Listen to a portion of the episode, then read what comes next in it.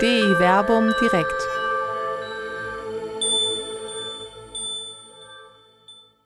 Die unhaltbare Rede. Die biblische Pfingsterzählung mit Dr. Werner Kleine und Dr. Till Magnus Steiner. Ja, herzlich willkommen zur DI Werbung Live-Veranstaltung heute Abend. Ich freue mich, dass Till Magnus Steiner hier aus Jerusalem da ist, heute live und in Farbe. Sonst sitzt er schon mal auf diesem Platz, allerdings im Bildschirm. Des Monitors. Ne? Zweidimensional, heute dreidimensional live und in Farbe. Mein Name ist Werner Kleine von der Katholischen Citykirche. Wir beide betreiben zusammen den Weblog DE Werbung. Den findet man im Internet unter www.di-werbung.de. Jeweils Dienstag veröffentlichen wir abwechselnd in der Regel alttestamentliche und neutestamentliche Beiträge. Und damit man nicht nur lesen und hören kann, denn die Beiträge gibt es ja auch zum Hören, treffen wir uns regelmäßig, entweder virtuell oder wie heute live und in Farbe, hier im katholischen Stadthaus, um miteinander direkt ins Gespräch zu kommen. Der Abend heute findet gut anderthalb Wochen nach dem Osterfest statt. Das Pfingstfest ist also noch ein paar Wochen hin. Wir sind zwischen Ostern und Pfingsten in der österlichen Zeit, der Hochzeit des Kirchenjahres, wenn man so will. Deswegen ist es sicherlich schon recht und billig, wenn wir einen Blick auf das Pfingstfest werfen, das letzten Endes ja äh, zumindest in der christlichen Lesart, wie wir es heute feiern, aus dem Osterfest heraus oder mit dem Osterfest in einem engeren Zusammenhang steht. Im äh, Johannesevangelium wird zum Beispiel von der Geistgabe so berichtet, dass der Auferstandene den Jüngern erscheint und sie anhaucht, sie behaucht damit quasi wie einen Schöpfungsakt ihnen neues Leben einhaucht. Das ist die johannäische Version der Geistgabe. Der äh, Lukas, der ja ein Doppelwerk geschrieben hat, das Lukas-Evangelium und die Apostelgeschichte, verbindet mit der Geistgabe eine ganz andere Idee. Und da ist es sehr spannend, einmal in, das, in die Apostelgeschichte zu schauen, wie der Lukas sich die Geistgabe und die Folgen der Geistgabe, wenn man so will, vorstellt. Und das werden wir beide heute Abend machen in einer schon bewährten Form, dass wir das zweite Kapitel der Apostelgeschichte in kleinen Absätzen jeweils vorlesen und dann darüber diskutieren werden. Ich darf den Auftakt machen, vorzulesen. Wir sind im zweiten Kapitel der Apostelgeschichte und der erste Absatz umfasst die Verse 1 bis 4. Als der Pfingsttag gekommen war, befanden sich alle am gleichen Ort. Da kam plötzlich vom Himmel her ein Brausen, wie wenn ein heftiger Sturm daherfährt, und erfüllte das ganze Haus, in dem sie waren. Und es erschienen ihnen Zungen wie von Feuer, die sich verteilten, auf jeden von ihnen ließ sich eine nieder. Alle wurden mit dem Heiligen Geist erfüllt und begannen in fremden Sprachen zu reden, wie es der Geist ihnen eingab diese ersten Verse beschreiben ja genau das Pfingstwunder. Und das ist spannend, weil wir damit direkt eine Brücke auch haben, wieder aus dem Alten zum Neuen Testament, was ja für uns Christen immer wichtig ist, dass das Alte Testament dazugehört. Und hier ereignet sich etwas an einem Feiertag des Judentums, was heute für uns als Pfingsten gefeiert wird. Und das ist spannend, das heißt im ersten Satz in der Einheitsübersetzung, als der Pfingsttag gekommen war. Wenn wir den griechischen Text gucken, da bist du sicherer als ich, aber ich sage das jetzt mal, da steht da, als der Pfingsttag sich erfüllte. Erfüllen im Sinne, eine Verheißung erfüllt sich auch. Und ich glaube, wenn man das Wort anknüpft, hat mehrere Bedeutungen. Dieses Erfüllen heißt vor allem auch, der Tag ist gekommen. Der jüdische Feiertag fängt an einem Abend an und wird dann am nächsten Tag weiter gefeiert. Da kann man davon ausgehen, dass der Schreiber hier sagen möchte, dass der Pfingstmorgen gemeint ist. Aber erfüllen heißt auch, dass eine Verheißung sich erfüllt. Und da kann man einen Schritt zurückgehen und gucken, okay, was ist der Pfingsttag? Im Alten Testament ist es vor allem erstmal der 50. Tag nach Ostern, nach äh, Pessach. Und da wurde gefeiert damals eine Weizenernte. Also nichts Religiöses im Endeffekt in dem Sinne. Religiös in dem, dass man Dank gesagt hat für das, was Gott geschenkt hat. Dann wurde dieses Fest aber durch die Zeit hindurch gewandelt zum Bundesfest. Das haben wir dann vor allem bei dem Jubiläenbuch, was dann nachher nicht mehr kanonisch ist. An dem Tag feiert das Judentum den Bund mit Gott. Eine Bundeserneuerung findet statt. Und die wird gefeiert als Erinnerung an das Ereignis, das gemäß Exodus 19 Gott das Gesetz dem Volk Israel gegeben hat. Die Offenbarung des Volkes Israels. Die Gesetze, der Wille Gottes wurde offenbart und das wird gefeiert. Und wenn man jetzt sagt, der Pfingsttag hat sich erfüllt, dann kann man sagen, die Verheißung dessen, was in dieser Offenbarung beim Exodus geschehen ist, hat sich jetzt erfüllt. Das heißt, diese neue, dieser neue Bundesschluss ist eigentlich da. Und das werden wir gleich merken, hängt auch zusammen, wie wir nachher sehen werden. In der Rede des Petrus geht es um eine biblische Stelle, eine Verheißung. In Joel 3 wird verheißen, dass der Heilige Geist ausgegossen wird über das Volk Israel. Und das erfüllt sich aus der Perspektive Petrus genau hier in diesem Ereignis. Und das ist schon der erste Satz, das ist unglaublich spannend. Wir haben direkt einen Zusammenhang zwischen Judentum und dem entstehenden Christentum, der Verortung, die wir auch noch besprechen werden in der Rede von Petrus. Und dann entfaltet sich dieses ganze Bild durch und durch alttestamentlich. Was wir haben, ist eine Theophanie-Beschreibung. Gott bricht ein in die Gegenwart wie äh, wie heißt es hier, ja, ein Brausen, ein heftiger Sturm und es wird von Feuer gesprochen. Das sind typische Theophanie-Bilder, die wir im Alten Testament haben. Wir kennen den brennenden Dornbusch. Wir kennen äh, die Elia-Vision mit den großen Winden, die kommen. In dem Psalm wunderbar gesagt, im Psalm 104 ist es, Gott ist Feuer, Gott ist ein Sturm. Genau das wird hier angesagt. Und der Leser bekommt erst diese Beschreibung. Er hört erst, da kommt ein großer Sturm auf, es kommen diese Zungen und dann erst wird offenbart für den, äh, für den Leser, dass es hier um den Heiligen Geist geht, der da kommt. Gottes Anwesenheit ist da. Und das ist ganz toll beschrieben, weil es auch zweistufig ist. Der Wind bricht über den Ort hinein, sozusagen Gott wird Atmosphäre aller Versammelten und die einzelnen Zungen treffen auf die einzelnen Gläubigen individuell. Das heißt, da haben wir auch gleich, wie wirkt Heiliger Geist in den ersten Sätzen direkt. Er wirkt atmosphärisch, weil er alle umgreift und er lässt sich nieder auf jeden Einzelnen. Also die Gemeinschaft wird betont und die einzelne Person wird betont. Und dann kommt eben das eigentliche Pfingstwunder da heraus. Diese Theophanie wandelt sich in ein gottbegabtes Sprechen der Gläubigen, die dort versammelt sind an diesem Tag. Das finde ich das Faszinierende auch an diesen ersten Versen, weil diese erste Verse auch ein ganzes Stück über äh, Exegese, über Bibelauslegung lehren. Es geht eigentlich gar nicht um die Frage, ist das jetzt wortwörtlich genau so historisch passiert, sondern hier wird eine Bildwelt eröffnet. Der Lukas schaut ja etwa im Jahr 85, 80, 85 auf eine Situation zurück, die sich 55 Jahre vorher ereignet hat. Er tritt übrigens hier in einen äh, Dissens äh, mit, den, mit der äh, Tradition etwa der Evangelien. Die Situation in den Evangelien ist so, dass die Geistgabe am Tag der Auferstehung erfolgt. Der Johannes, den ich eingangs schon zitiert habe, da findet die Geistgabe am Ostersonntag statt. Das dürfte dem äh, Lukas äh, durchaus nicht unbekannt gewesen sein. Trotzdem stellt er hier genau diese Beziehung zu dem Pfingstfest her. Und äh, du hast es schon erwähnt, das griechische Wort, das dort steht, da steht im Griechischen eben wortwörtlich nicht, als der Pfingsttag gekommen war, sondern da steht dieses Wort Symplerustai. Erfüllen wäre schon Pleron gewesen. Aber hier steht Sympleron. Da ist noch eine Vorsilbe vor. Sym mit erfüllen. Also es geschieht die endgültige zusammenfassende Erfüllung dessen, was eigentlich mit dem Pfingstfest verbunden ist. Da es ein christliches Pfingstfest ja noch in diesem Sinne gar nicht gibt, es wird ja hier quasi gerade erst begründet, kann also nur das jüdische Shavuot-Fest gemeint sein. Und das ist ja, wie du es gerade gesagt hast, vielschichtig. Es ist auf der einen Seite ein Erntefest.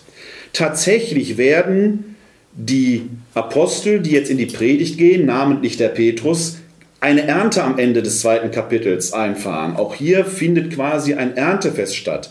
Es wird also quasi dieses alte jüdische Fest auf eine neue Ebene gehoben. Lukas benutzt diese alte jüdische Tradition um etwas deutlich zu machen.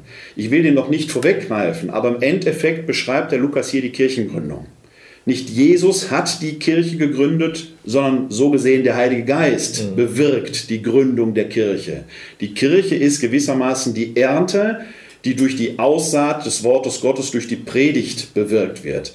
Das wird hier letzten Endes schon in diesen ersten Versen angedeutet. Das andere, das, was du auch schon gesagt hast mit Blick äh, auf die Vorbilder im Alten Testament, die Theophanie, die hier beschrieben wird, das finde ich das Faszinierende. Wir hören in der heutigen Zeit sehr oft in Predigten, in Meditationen und anderswo, wenn man Gott hören will, dann muss man still werden.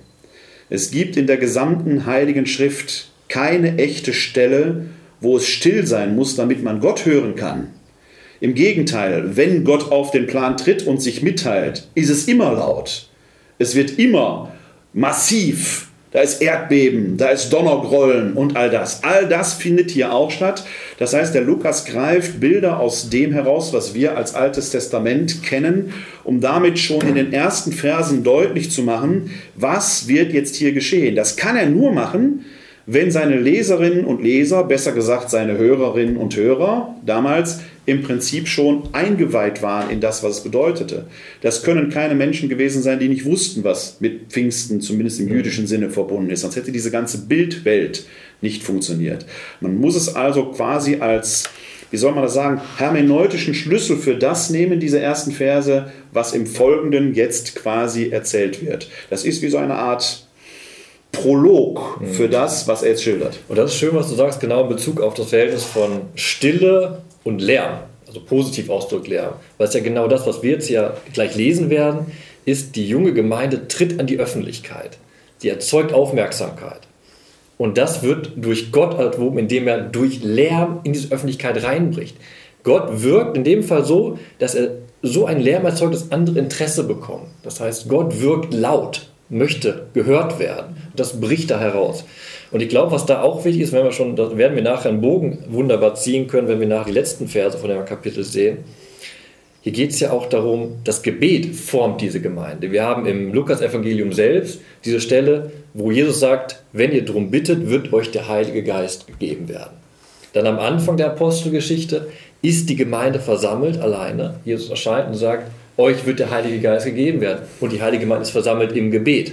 Und jetzt kommt genau das. Die Heilige Gemeinde, die bittet, erhält den Heiligen Geist und formt sich in diesem Sinne und wird hinauf aufbrechen zur Weltmission. Mhm. Was wir gleich im nächsten Abschnitt wunderbar sehen durch die Länderliste zum Beispiel. Wobei das Gebet hier noch gar nicht so explizit ist erwähnt das wird. davor. Ja, das ist das Kapitel davor. Hier wird ja vor allen Dingen erwähnt, dass sie in einem geschlossenen Raum sahen, saßen. Die Tür war noch verschlossen.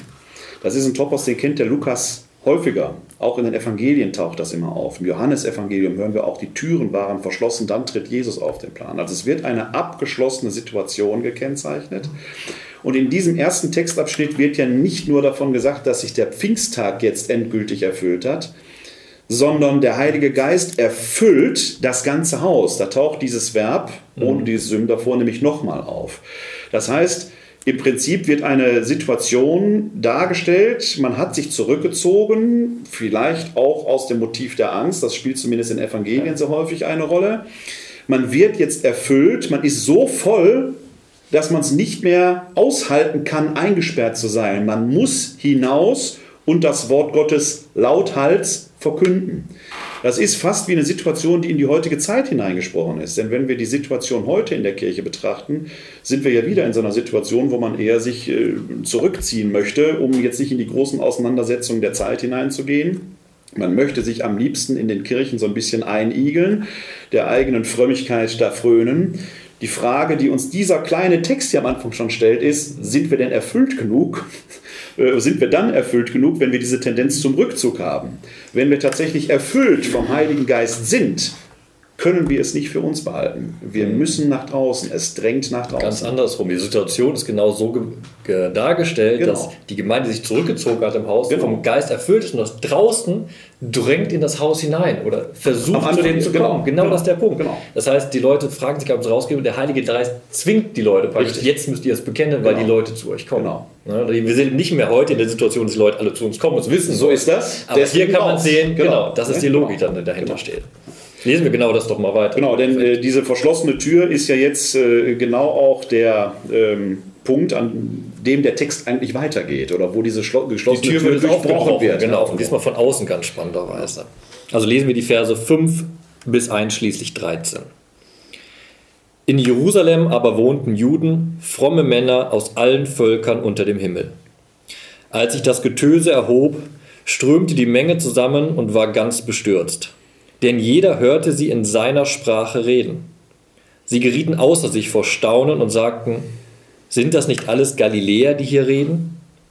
Wieso kann sie jeder von uns in seiner Muttersprache hören? Parther, Meder und Elamiter, Bewohner von Mesopotamien, Judäa und Kappadokien, von Pontius und der Provinz Asien, von Phrygien und Pamphylien, von Ägypten und dem Gebiet Libyens nach Cyrene hin und auch die Römer, die sich hier aufhalten, Juden und Proselyten, Kreter und Araber.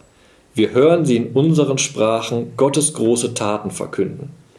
Alle gerieten außer sich und waren ratlos. Die einen sagten zueinander, was hat das zu bedeuten?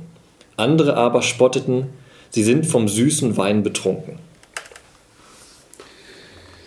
Also ich persönlich finde ja immer, dass äh, die Bibel uns immer wieder lehrt, dass die biblischen Schriftsteller auch eine gute Prise Humor hatten. Das sind ja Texte, die sind, wenn man die zu fromm liest und mit, mit zu großer frommer Distanz liest, dann entfalten die gar nicht ihre ganze Wirkung. Allein dieser Schlusssatz jetzt, äh, andere aber spotteten, sie sind vom süßen Wein betrunken. Das ist so, so Stellen oder so ähnlich finden wir sehr häufig auch im Neuen Testament. Äh, die uns eigentlich so einen Hinweis geben. Es bedarf immer der Deutung und der Interpretation des offenen Auges. Man kann ein bestimmtes Ereignis so oder so deuten. Wenige Verse zuvor hieß es, alle hörten sie in ihren eigenen Sprachen reden, aber einige haben offenkundig eher gedacht, die lallen da vor sich hin, die sind betrunken. Ein und dasselbe Ereignis aus zwei verschiedenen Perspektiven betrachtet, kann ganz unterschiedliche Wirkungen erzielen.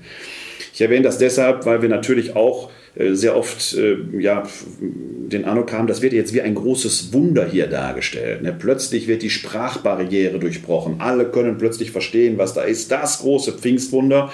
Würden wir doch hier in Wuppertal so etwas erleben, dann wäre doch eigentlich klar, bräuchte man doch gar nicht drüber diskutieren, das kann nur das Wirken Gottes sein. Gott ist offenbar geworden in der Welt. Ja, denkste.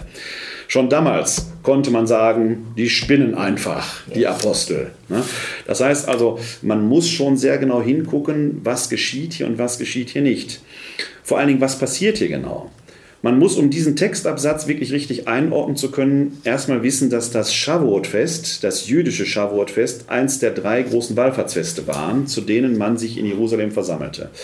Ich weiß nicht, ob meine Zahlenangaben genau stimmen, sonst müsstest du die korrigieren. Ich schätze mal, Jerusalem hatte damals etwa 25.000 Einwohner. Ja, es gibt ja sehr, sehr verschiedene Zahlen. Sehr, sehr also normalerweise die Grobzahl, die man sagt, so 60.000. Dann 60.000. Auf jeden Fall werden zu den Wallfahrtsfesten einige 100.000 in genau. um Jerusalem also wir, wir haben Beschreibung bei Josephus, glaube ich, eben die, die Menge der Bevölkerung verdreifacht sich an Wallfahrt. Ja. Also das heißt, Jerusalem 20.000 zu Pessach, zu Shavuot war Jerusalem ein Schmelztiegel. Die Juden kamen aus aller Herren Länder zusammen, um dort äh, die entsprechenden Feiern zu vollziehen.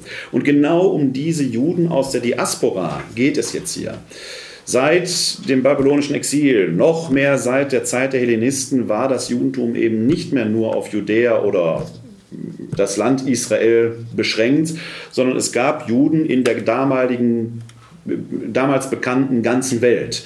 Und die kommen jetzt von überall her zum Wallfahrtsfest nach Jerusalem. Wir haben dort also in dem Sinne jetzt nicht Pater, Meder, Elamiter, Bewohner von Mesopotamien, Judäa, Kappadokien, Pontus und so weiter, sondern das sind Juden, die aus diesen Ländern gekommen sind, die dann gekommen sind. Das sind jetzt nicht einfach heidnische Völker, die warum auch immer da waren, sondern das ist eine ganz, zumindest zu den großen Wallfahrtsfesten, mehr oder weniger alltägliche Situation, äh, die sich da versammelt hat. Das heißt, die ersten Hörerinnen und Hörer der Predigt des Petrus, die gleich folgen wird, waren Juden. Die waren natürlich vorgebildet, die kannten natürlich die entsprechenden Traditionen und Überlieferungen, die kannten die Torah, die kannten die Überlieferung des Königs David, auf die er gleich eingehen wird, die kannten die Psalmen und so weiter und so weiter. Das musste ihnen nicht erst nahegebracht werden, sondern das ist die argumentative Basis, auf der man mhm. sich schon bewegen kann. Das wird ja am Anfang in Vers 5 auch schon erwähnt. In Jerusalem aber wohnten Juden, fromme Männer aus allen Völkern unter dem Himmel. Wohnen ist hier in dem Sinne eher, ähm, verstehen, die hielten sich auf während genau. äh, dieses Wallfahrtsfestes da. Jetzt kommt natürlich dieses Getöse, große Aufmerksamkeit, alles kommt zusammen, Sensation, Sensation, um zu sehen, was da passiert ist. Und jetzt heißt es, alle konnten sie in ihren Sprachen reden hören. Im Alten Testament, im Buch Genesis, gibt es gewissermaßen die Gegendarstellung zu diesem Ereignis, das ist die sogenannte babylonische Sprachverwirrung. Der Mensch, der sein wollte wie Gott, den großen Turm zu Babel baut und Gott straft den Menschen, indem er die Sprache der Menschen verwirrt, sodass sie sich nicht mehr untereinander verstehen können. Diese babylonische Sprachverwirrung, die gewissermaßen auch ein Zeichen des Himmels war, wird gewissermaßen jetzt hier zurück geschraubt. Das heißt, auch hier haben wir einen Verweis auf das Alte Testament, dass jetzt plötzlich die Muttersprachler in ihrer eigenen Sprache vermeintlich die Apostel reden hören. Mich persönlich beschleicht trotzdem da ein Zweifel, ob das tatsächlich der eigentliche Impetus dieser Geschichte ist, denn dann würde es ja keinen Sinn machen, wenn es in Vers 13 heißt, sie sind vom süßen Wein betrunken. Ich glaube, dass hier eher eine Frage der Erkenntnis eine Rolle spielt. Äh, dass, die, dass ein bestimmter Kreis aus diesen Juden aus aller Herren Länder, die sich da zum Wallfahrtsfest versammelt haben, zumindest aufgrund der Predigt des Petrus, die jetzt gleich ja, ich sag mal, dokumentiert wird, sofern man das sagen will, ähm, ja, zu der Erkenntnis am Schluss äh, dieses Kapitels gelangen werden, tatsächlich Jesus Christus ist der angekündigte Messias, deswegen treten wir in seine Nachfolge ein. Andere sagen, sie sind vom süßen Wein betrunken, sie sind schlicht und ergreifend verrückt. Das eigentliche Wunder, was im Hintergrund sich abspielt, ist also weniger, dass plötzlich Fischer vom See Genezareth ihre Sprachen sprechen, obwohl sie sie nicht gelernt haben. Das eigentliche Wunder ist, dass sich hier eine Erkenntnis letzten Endes in dem mitteilt, was im Folgenden dargestellt wird. Genau, das ist spannend auch. Da bin ich immer so ein bisschen am Selbstfragen für mich. Was heißt es, wenn die Leute so spotten? Ich glaube, es ist eine menschliche Reaktion, wenn man etwas nicht versteht oder wenn man vor etwas Angst hat, dann macht man es erstmal klein, man spottet. Andererseits ist auch die Frage, das ist natürlich eine sehr systematisch theoretische Frage, wie verstehe ich dieses Wunder? Wirkt der Heilige Geist nur durch die Person, die da in der anderen Sprache spricht, oder wirkt der Heilige Geist auch in der Person, die hört? Das ist auch die Frage, haben wir uns das wirklich vorzustellen, dass dann jede einzelne Person von den 120 äh, Gläubigen, die da versammelt waren, vielleicht eine Sprache gesprochen hat, die dann verstanden wurde? Oder gab es eine Glossolalie, ein Durcheinander von Worten, aber jeder Hörer hat es so verstanden in seiner Sprache, wie er es hören sollte? Aber das sind Fragen, die will der Text auch nicht beantworten. Und er faszinierend sagt er erstmal genau das. Er sagt, alle verstehen auf einmal diese Verkündigung. Sie hören, und ich verstehe das auch noch, sie hören diese Verkündigung erstmal und sie werden davon ergriffen in ihrer eigenen Sprache, was auch wichtig ist, in ihrem eigenen persönlichen Verstehenshorizont, der da mit der Sprache vorausgegeben wird. Und dann finde ich es auch schön, dann kann man eben auch diese sehr, sehr schwierige äh, Völker- bzw. Länderliste durchgehen. Und da sind viele bekannte und unbekannte Orte dabei. Aber ein wichtiger Punkt ist, relativ am Ende kommen auch die Römer. Und das ist ja genau der Punkt auch. Es ist nicht mehr auf Judäa klein bezogen, auf die Galiläer, sondern diese Galiläer sprechen jetzt alle Weltsprachen.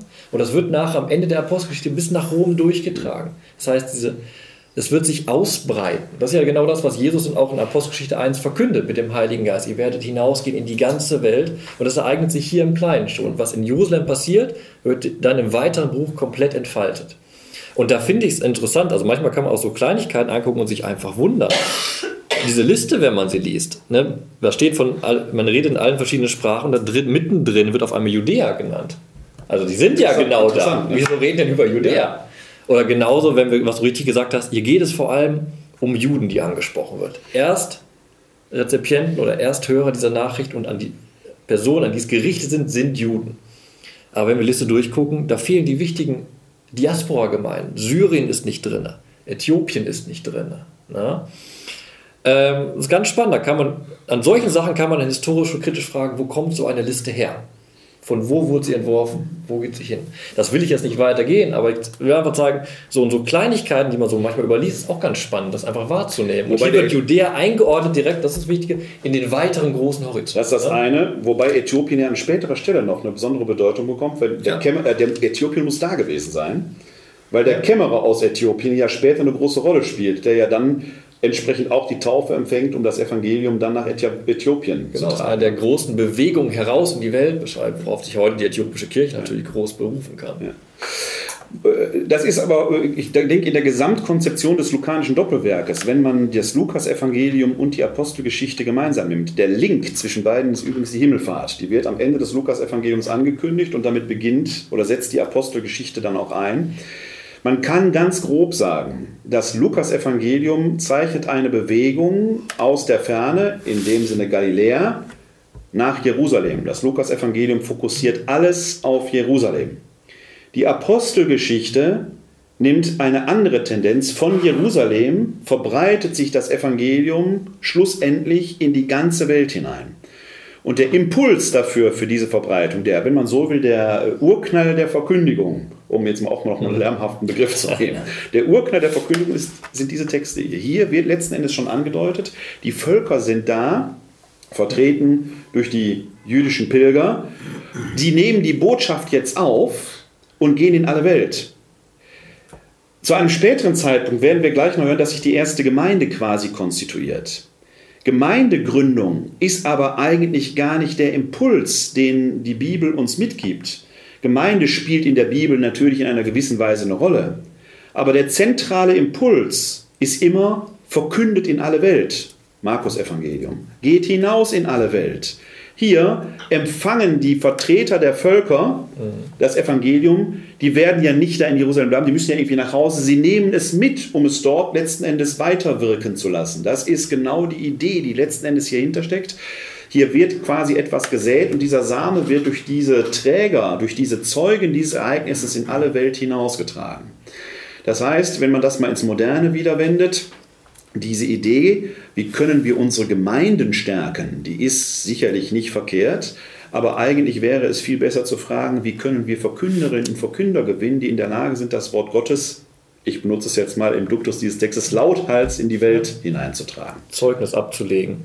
Und der zweite Aspekt, der einfach wichtig ist auch, wir sind hier in der Apostelgeschichte in einer Phase noch, wo das entstehende Christentum Teil des Judentums ist. Richtig. Ne? Angesprochen werden Juden genau. und diese Mission, die du beschreibst, ist eine Mission, die ausgehen soll in dem Punkt noch genau.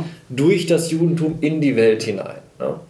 Das ist auch noch, das ist immer solche Stellen muss man gut lesen, um zu verstehen, welche Bedeutung auch der Dialog zwischen Judentum und Christentum heute hat. Herr Paulus sagt letzten Endes im Römerbrief, in dem Bild ja. vom Ölbaum, das Judentum, der jüdische Glaube, ist der Ölbaum, darin wurzelt alles. Wir sind nur die aufgepfropften Zweige. Wer ist wir? Die Heiden. Heiden sind im neutestamentlichen Sprachgebrauch nicht die Ungläubigen, sondern die Nichtjuden. Nicht ja. Ein Heide ist man, wenn man nicht Jude ist, ein Goy. Ja. Ne? Und, ähm, also ein Goy, einer aus den Völkern. Einer aus den Völkern. Dann mhm. ist man ein Heide. Wir sind in diesem Sinne Heiden.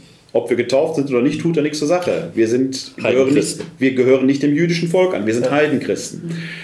Und das sagt dann der Paulus, der sagt es im Prinzip mit seinen Worten, alles, was uns als Christen ausmacht, hat seine tiefsten Wurzeln letzten Endes im Judentum.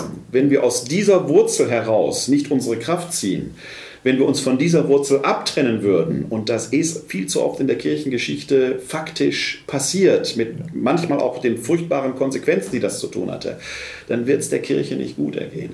Hier haben wir das in der lukanischen Version, die ersten Zeugen, Auferstehungszeugen waren Juden. Sie geben ihre Botschaft erstmal auch an die Vertreter des jüdischen Volkes aus den Völkern weiter, die es ihrerseits dann in die Welt hineintragen, wenn das ist der Punkt, hier ist. Und das ist jetzt wichtig, wenn wir weiterlesen, werden wir genau das sehen. Im Endeffekt die Argumentation, die Petrus vorlegt, die erklärt, was das Pfingstfest ist, ob Jesus Christus der Herr sein kann, basiert alles auf einer jüdischen Argumentation, herauskommt aus dem Alten Testament und herauskommt aus der jüdischen Tradition. Das ist unser Argumentationsmuster als Christen das, wir deuten auch heute noch, das Neue Testament und wir deuten die Geschehnisse um Jesus auf dem Hintergrund des Alten Testaments. Das Alte Testament ist bis heute die heilige Schrift des Judentums.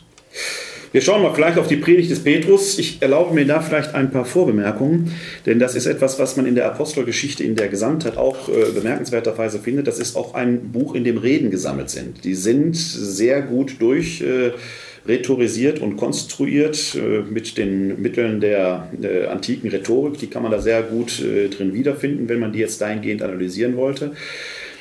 Ob der Petrus als Fischer vom Genezareth äh, die intellektuelle Fähigkeit hatte, eine solche Rede zu halten, wird manchmal bezweifelt. Ich persönlich bin nicht so ganz überzeugt, ob diese Rede so historisch tatsächlich stattgefunden hat. Das tut aber nichts zur Sache. Ich glaube nur, dass man diesen Petrus nicht unterschätzen darf. Das ist zwar auf einer gewissen Weise ein Hasenfuß gewesen. Das war ein, sicherlich ein gestandener Kerl, aber mit äh, einem doch sehr sensiblen Herzen, der, wenn es äh, hart auf hart kam, durchaus dann auch schon mal das Weite suchte. Er verleugnet nicht umsonst äh, Jesus, aber er ist ein impulsiver Mensch gewesen. Man darf, denke ich, nur nicht unterschätzen, was sich hinter diesem Petrus verbirgt. Denn als äh, offenkundig hatte er einen Fischereibetrieb am See Genezareth. Er musste also durchaus äh, kaufmännische Fähigkeiten haben. Er musste verhandeln können. Der muss reden gekonnt haben. Der musste rechnen können und so weiter. Sonst hätte er seine Familie und seine äh, Brüder nicht über Wasser halten können. Immerhin hat er ein Haus gehabt, wo eine Schwiegermutter drin gewohnt hat. Also da muss er offenkundig auch Verantwortung übernommen haben. Ob diese Rede, so wie, sie wie wir sie hier haben, dann tatsächlich historisch gehalten wurde, tut aber nichts zur Sache. Denn hier spricht jetzt jemand, der zum Zeitpunkt, in dem Lukas diese Erzählung niederschreibt, schon, Petrus war da schon tot, aber mit ihm wird verbunden, dass er offenkundig eine, sagen wir mal, Sprecherfunktion für den Apostelkreis hatte. Er war eine Autorität. Wir erfahren aus dem Neuen Testament verschiedentlich, dass innerhalb des Zwölferkreises es eine Dreiergruppe gegeben haben muss, Petrus, Jakobus und Johannes. Die drei werden häufiger zusammen erwähnt, auch in den Evangelium. Es ist genau diese Dreiergruppe, die im Garten Gethsemane dabei ist. Es ist genau diese Gruppe, die auf dem Berg Tabor die Verklärung Jesu erlebt. Es ist genau die Gruppe, die Paulus im äh, Galaterbrief erwähnt, als er nach Jerusalem zieht, um seine Verkündigung denen vorzulegen. Das, die bezeichnet er, die Ansehen zu haben scheinen. Also diese Dreiergruppe Johannes, Paulus und Jako Johannes, Petrus und Jakobus scheinen eine Art Führungszirkel innerhalb des Apostelkollegiums gewesen zu sein. Nach meinem Dafürhalten ist die ursprüngliche Autorität nicht der Petrus, sondern der Jakobus gewesen. Denn es gibt diese wunderbare Replik im Galaterbrief, dass der Petrus offenkundig Angst vor den Leuten des Jakobus hatte und deshalb wortbrüchig an einer bestimmten Stelle mal wird. Das heißt, offenkundig hatte der Strang vor dem Jakobus, der stand vielleicht in diesem Sinne in seiner Autorität sogar noch höher. Jakobus ist allerdings einer der ersten Märtyrer. Er verliert relativ früh sein Leben, sodass dann der Petrus quasi an dessen Stelle rückt und in der Tradition der Kirche eine wahrscheinlich größere Wirksamkeit entfaltet hat. Das muss man nur mal so als historischen Konnex im Hintergrund mitbehalten. Deswegen spricht jetzt hier der Petrus diese Rede. Er ist der Sprecher des Apostelkollegiums. In ihm wird die Predigt dessen, die Verkündigung dessen, was die Apostel da unters Volk getragen haben, deutlich. Und ich würde auch noch mitnehmen den Anfang, dass ja bewusst diese Ausgießung des Heiligen Geistes natürlich ja. auch auf dieser Rede mit drauf ja. ist. Das ist, ja, das ist ja auch das bei der Verkündigung. Bei der Verkündigung ist auch Christi gedacht, da kommt der Heilige Geist hinzu. Und das würde ich ja, und das, sehen. Dabei, das, ne? finde ich eine sehr wertvolle Bemerkung, äh, weil wir gerade in der heutigen Zeit ja sehr häufig die Rede von der Charismenorientierung haben. Und mit Charismenorientierung versteht man sehr häufig drunter, da habe ich eine Begabung, das finde ich schön, das mache ich jetzt. Das kann ich. Das kann ich. Und der Paulus schreibt im ersten Korintherbrief, als er über die Charismen spricht, strebt nach den höheren Gnadengaben. Also offenkundig davon sich mit einer Begabung, die man gerade zufälligerweise hat oder nicht, gar nicht zufrieden geben, sondern man soll nach den höheren Gnadengaben streben. Und die höheren Gnadengaben sind die der Prophetie und der Lehre. Also offenkundig setzt uns der Heilige Geist auch in den Stand, nach dem Höheren zu streben und vielleicht sogar Dinge in unseren Fähigkeitsbereich zu bringen, von denen wir vorher gar nicht gedacht hatten, dass wir dessen fähig sind. Von daher ist es vielleicht auch an dieser Stelle interessant, dass gerade der Petrus hier so herausgehoben betont wird. Ich lese die Verse 14 bis 21. Da, tat, da trat Petrus auf zusammen mit den Elf. Er erhob seine Stimme und begann zu reden. Ihr Juden und alle Bewohner von Jerusalem, dies sollt ihr wissen, achtet auf meine Worte. Diese Männer sind nicht betrunken, wie ihr meint. Es ist ja erst die dritte Stunde am Morgen, sondern jetzt geschieht, was durch den Propheten Joel gesagt worden ist. In den letzten Tagen wird es geschehen, so spricht Gott, ich werde von meinem Geist ausgießen über alles Fleisch.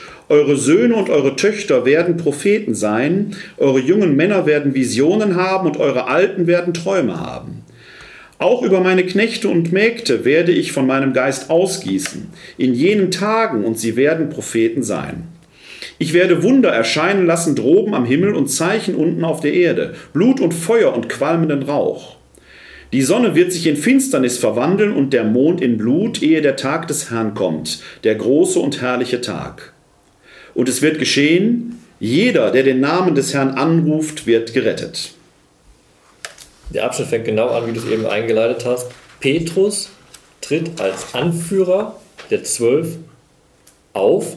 Und das ist der Punkt, wo jetzt erstmal die Zwölf öffentlich auftreten als eine Glaubensgemeinde, indem sie argumentieren, was sie glauben. Darum geht es jetzt genau. Sie argumentieren innerhalb des Judentums, was ihr Glaube ist und wir werden nachher sehen, wer Jesus ist und welche Relevanz das hat für diese Situation. Und der, kurz korrigieren, ja. ganz kurz noch, hier sind es ja elf, weil der Judas ausgeschieden ist. Richtig. Der eine wird ja später nachgewählt, der Matthias, aber wir sprechen trotzdem zu Recht vom Zwölferkreis, weil die Ja. Symbolzahl so wichtig ist. Ne? Genau, weil es eben die Anknüpfung ist an die Stämme. Genau. Da, da tritt das ist ja auch wieder, das sind wir genau wieder bei so einem Brückenschlag. In den zwölf konstituiert sich Israel in dem Fall neu, wie Genau. die zwölf Stämme aus dem Alten Testament herauskommen. Und es ist feierlich geprägt. Da sieht man am Anfang trat Petrus auf, das ist äh, achtet auf meine Worte, das haben wir auch schon in der alttestamentlichen Sprache. Jetzt passiert eine wichtige Rede. Der Leser merkt, jetzt kommt grundlegend Wichtiges in dem, was Petrus sagen wird. Und was sehr, sehr schön ist, auch für die heutige äh, Frage der Pastoral, Petrus knüpft an an dem, was passiert. Leute sagen, ah, das, was wir gerade erlebt haben, das hat vielleicht mit Alkohol zu tun. Und da knüpft er an und sagt, nein, das hat nichts mit Alkohol zu tun. Ich erkläre euch, was es genau ist. Und das auch schön, er sagt erstmal, erklärt es ganz genau und sagt, es ist die dritte Stunde am Morgen. Das ist im damaligen Verständnis 9 Uhr. Das auch, er weist extra darauf hin, weil zumindest wissen wir es aus rabbinischen Schriften, damals hat man die erste Mahlzeit um 10 Uhr eingenommen. Das heißt, er sagt, so früh trinkt keiner Alkohol. Da muss mehr dahinter stecken. Und das mehr entfaltet er genau, indem er eben jetzt seine Zuhörer in ihrem Horizont abholt. Er sagt, was sich da ereignet, ist das, was wir aus den heiligen Schriften kennen. Und er bringt genau das, was er voraussetzen kann, was die Zuhörerschaft kennt. Diese Joel-Verheißung. Und die ist sehr, sehr spannend, weil sie sich sehr, sehr gut übertragen lässt auf das Pfingstereignis, wo man sehen kann, dass sehr, sehr vom Autor sehr aufeinander abgestimmt wurde. Und das, was der Prophet Joel da äh, verheißt, ist eben eine Verheißung aus dem Alten Testament, wo das Judentum erwartet, dass sich das erfüllen wird.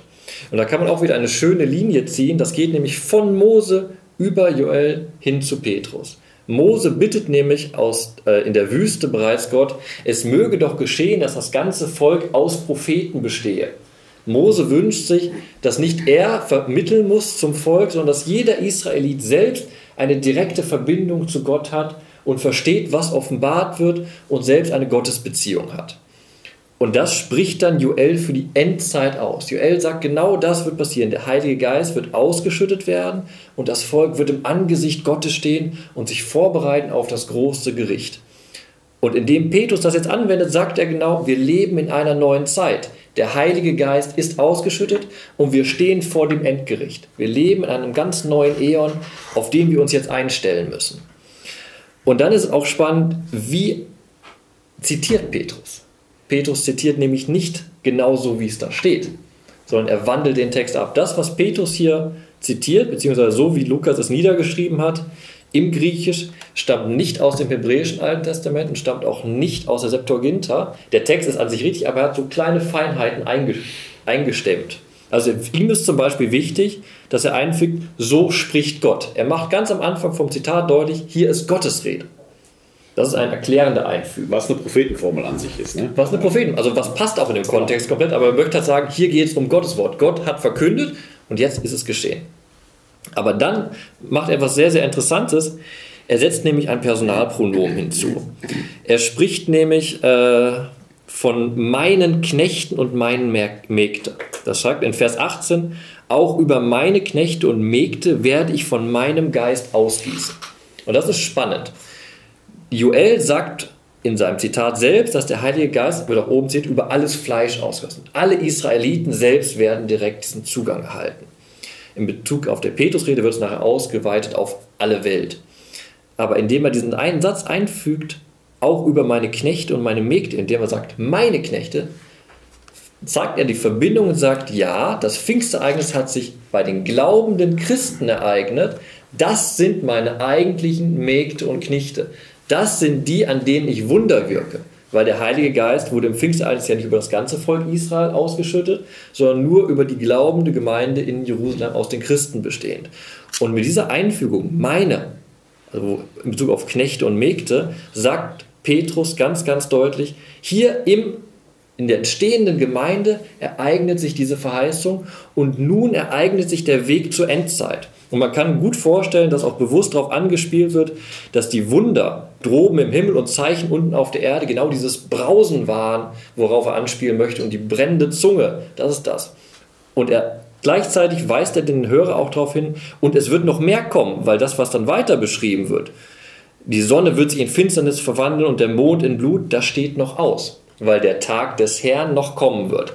Und jetzt ist nämlich genau spannend, jetzt trennt sich schon so ein bisschen der Weg von Christentum und Judentum, weil wenn Petrus vom Tag des Herrn spricht, dann mit Herr meint er Jesus Christus und seine Wiederkunft im Nachhinein, während für den jüdischen Zuhörer erstmal Gott an sich gemeint ist und das große Armageddon, der letzte Gerichtstag.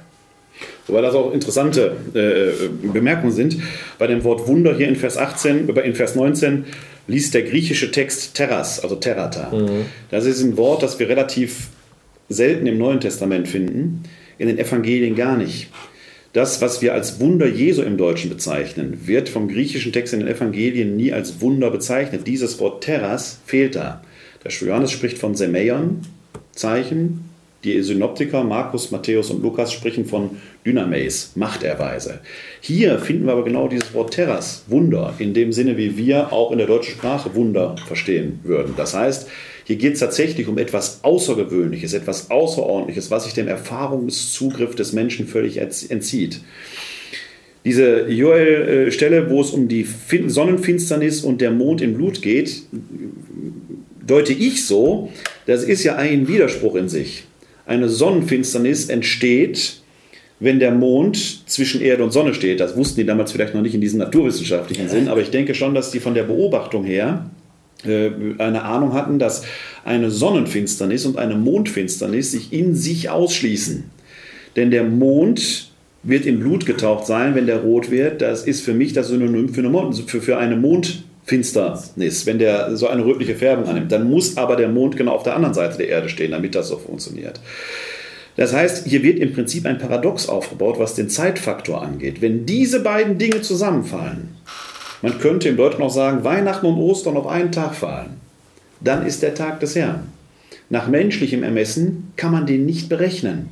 Er ist nicht berechenbar dieses Zusammenfallen dieser beiden in sich ja schon außergewöhnlichen Ereignisse, die, die, dramatisch sind, dieses Zusammenfallen, was hier in Vers 20 insinuiert wird, wird letzten Endes das Ende der Zeit bedeuten. Im wahrsten Sinne des Wortes, weil Mond und Sonne ja auch Taktgeber Zeit sind. Das haben wir ja bei der Offenbarung des Johannes am Ende. Da, da gibt es keine Zeit. Genau. Das die wird aufgehoben. Gottes genau. hinein Richtig. löst diese ganze Welt auf. Genau. Und das ist ja genau, dieses Zitat sagt genau das auch. Wir sind am Anfang einer neuen Zeit, die enden wird im Tag des Herrn, wo Zeit nicht mehr äh, Wo die pure, reine Gegenwart genau. letzten Endes Raum greifen wird.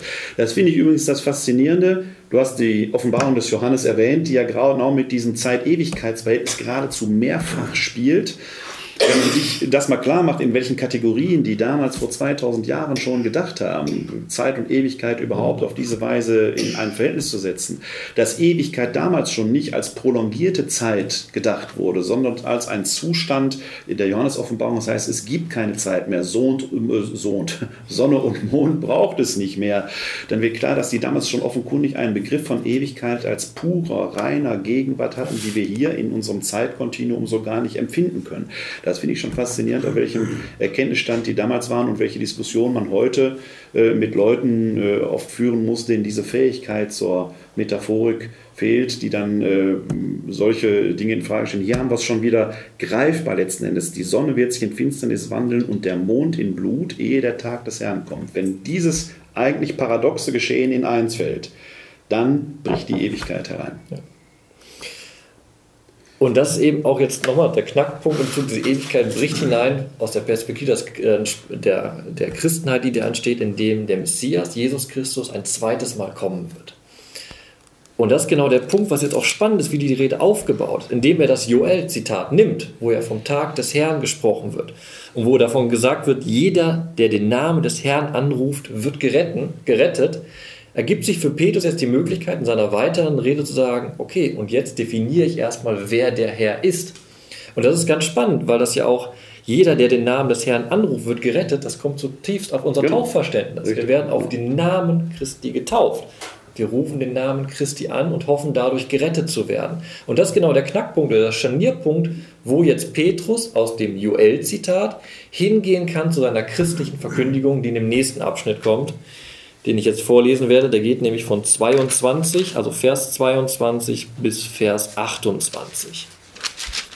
der genauso wieder aufgebaut ist mit einer Argumentation und dann mit einem Schriftzitat endet, was auch typisch ist für diese genau. Rede. Es geht immer darum, es wird argumentiert auf der Grundlage der Schrift, weil die Schrift als Beweis angeführt wird. Aber das, wenn ich da ganz kurz, bevor mhm. du liest, dann sagen das, das kann man nicht laut genug sagen. Niemand sagt hier, das muss man glauben. Es wird argumentiert genau. und es werden in Anführungsstrichen Beweise angeführt, die natürlich von denen anerkannt werden, die an die Heilige Schrift glauben. Das ist okay. Ja. Aber es wird im Prinzip so gesehen äh, vernünftig argumentiert und nicht einfach Behauptungen in den Raum gestellt, wo man sagt, das ist jetzt zu glauben. Glauben muss man gar nichts. Man kann erkennen. Hier geht es um Erkenntnis und es werden hier Argumente verwandt, die denen zugänglich sind, die eben Zuhörer sind. Das sind ja gläubige Juden, denen gegenüber kann man mit der Schrift argumentieren. Das ist das, was Petrus genau, sagt. Das ist das Prinzip der damaligen Zeit. Welche Auslegung ist am besten anwendbar genau. auf den Text? Genau. genau. Also die Verse 22 bis 28, die auch wieder anfangen mit dieser neuen Anrede. Israeliten, hört diese Worte. Jesus, den Nazoräer, den Gott vor euch beglaubigt hat durch machtvolle Taten, Wunder und Zeichen, die er durch ihn in eurer Mitte getan hat, wie ihr selbst wisst. Ihn, der nach Gottes beschlossenem Willen und Vorauswissen hingegeben wurde, habt ihr durch die Hand von Gesetzlosen an Kreuz geschlagen und umgebracht.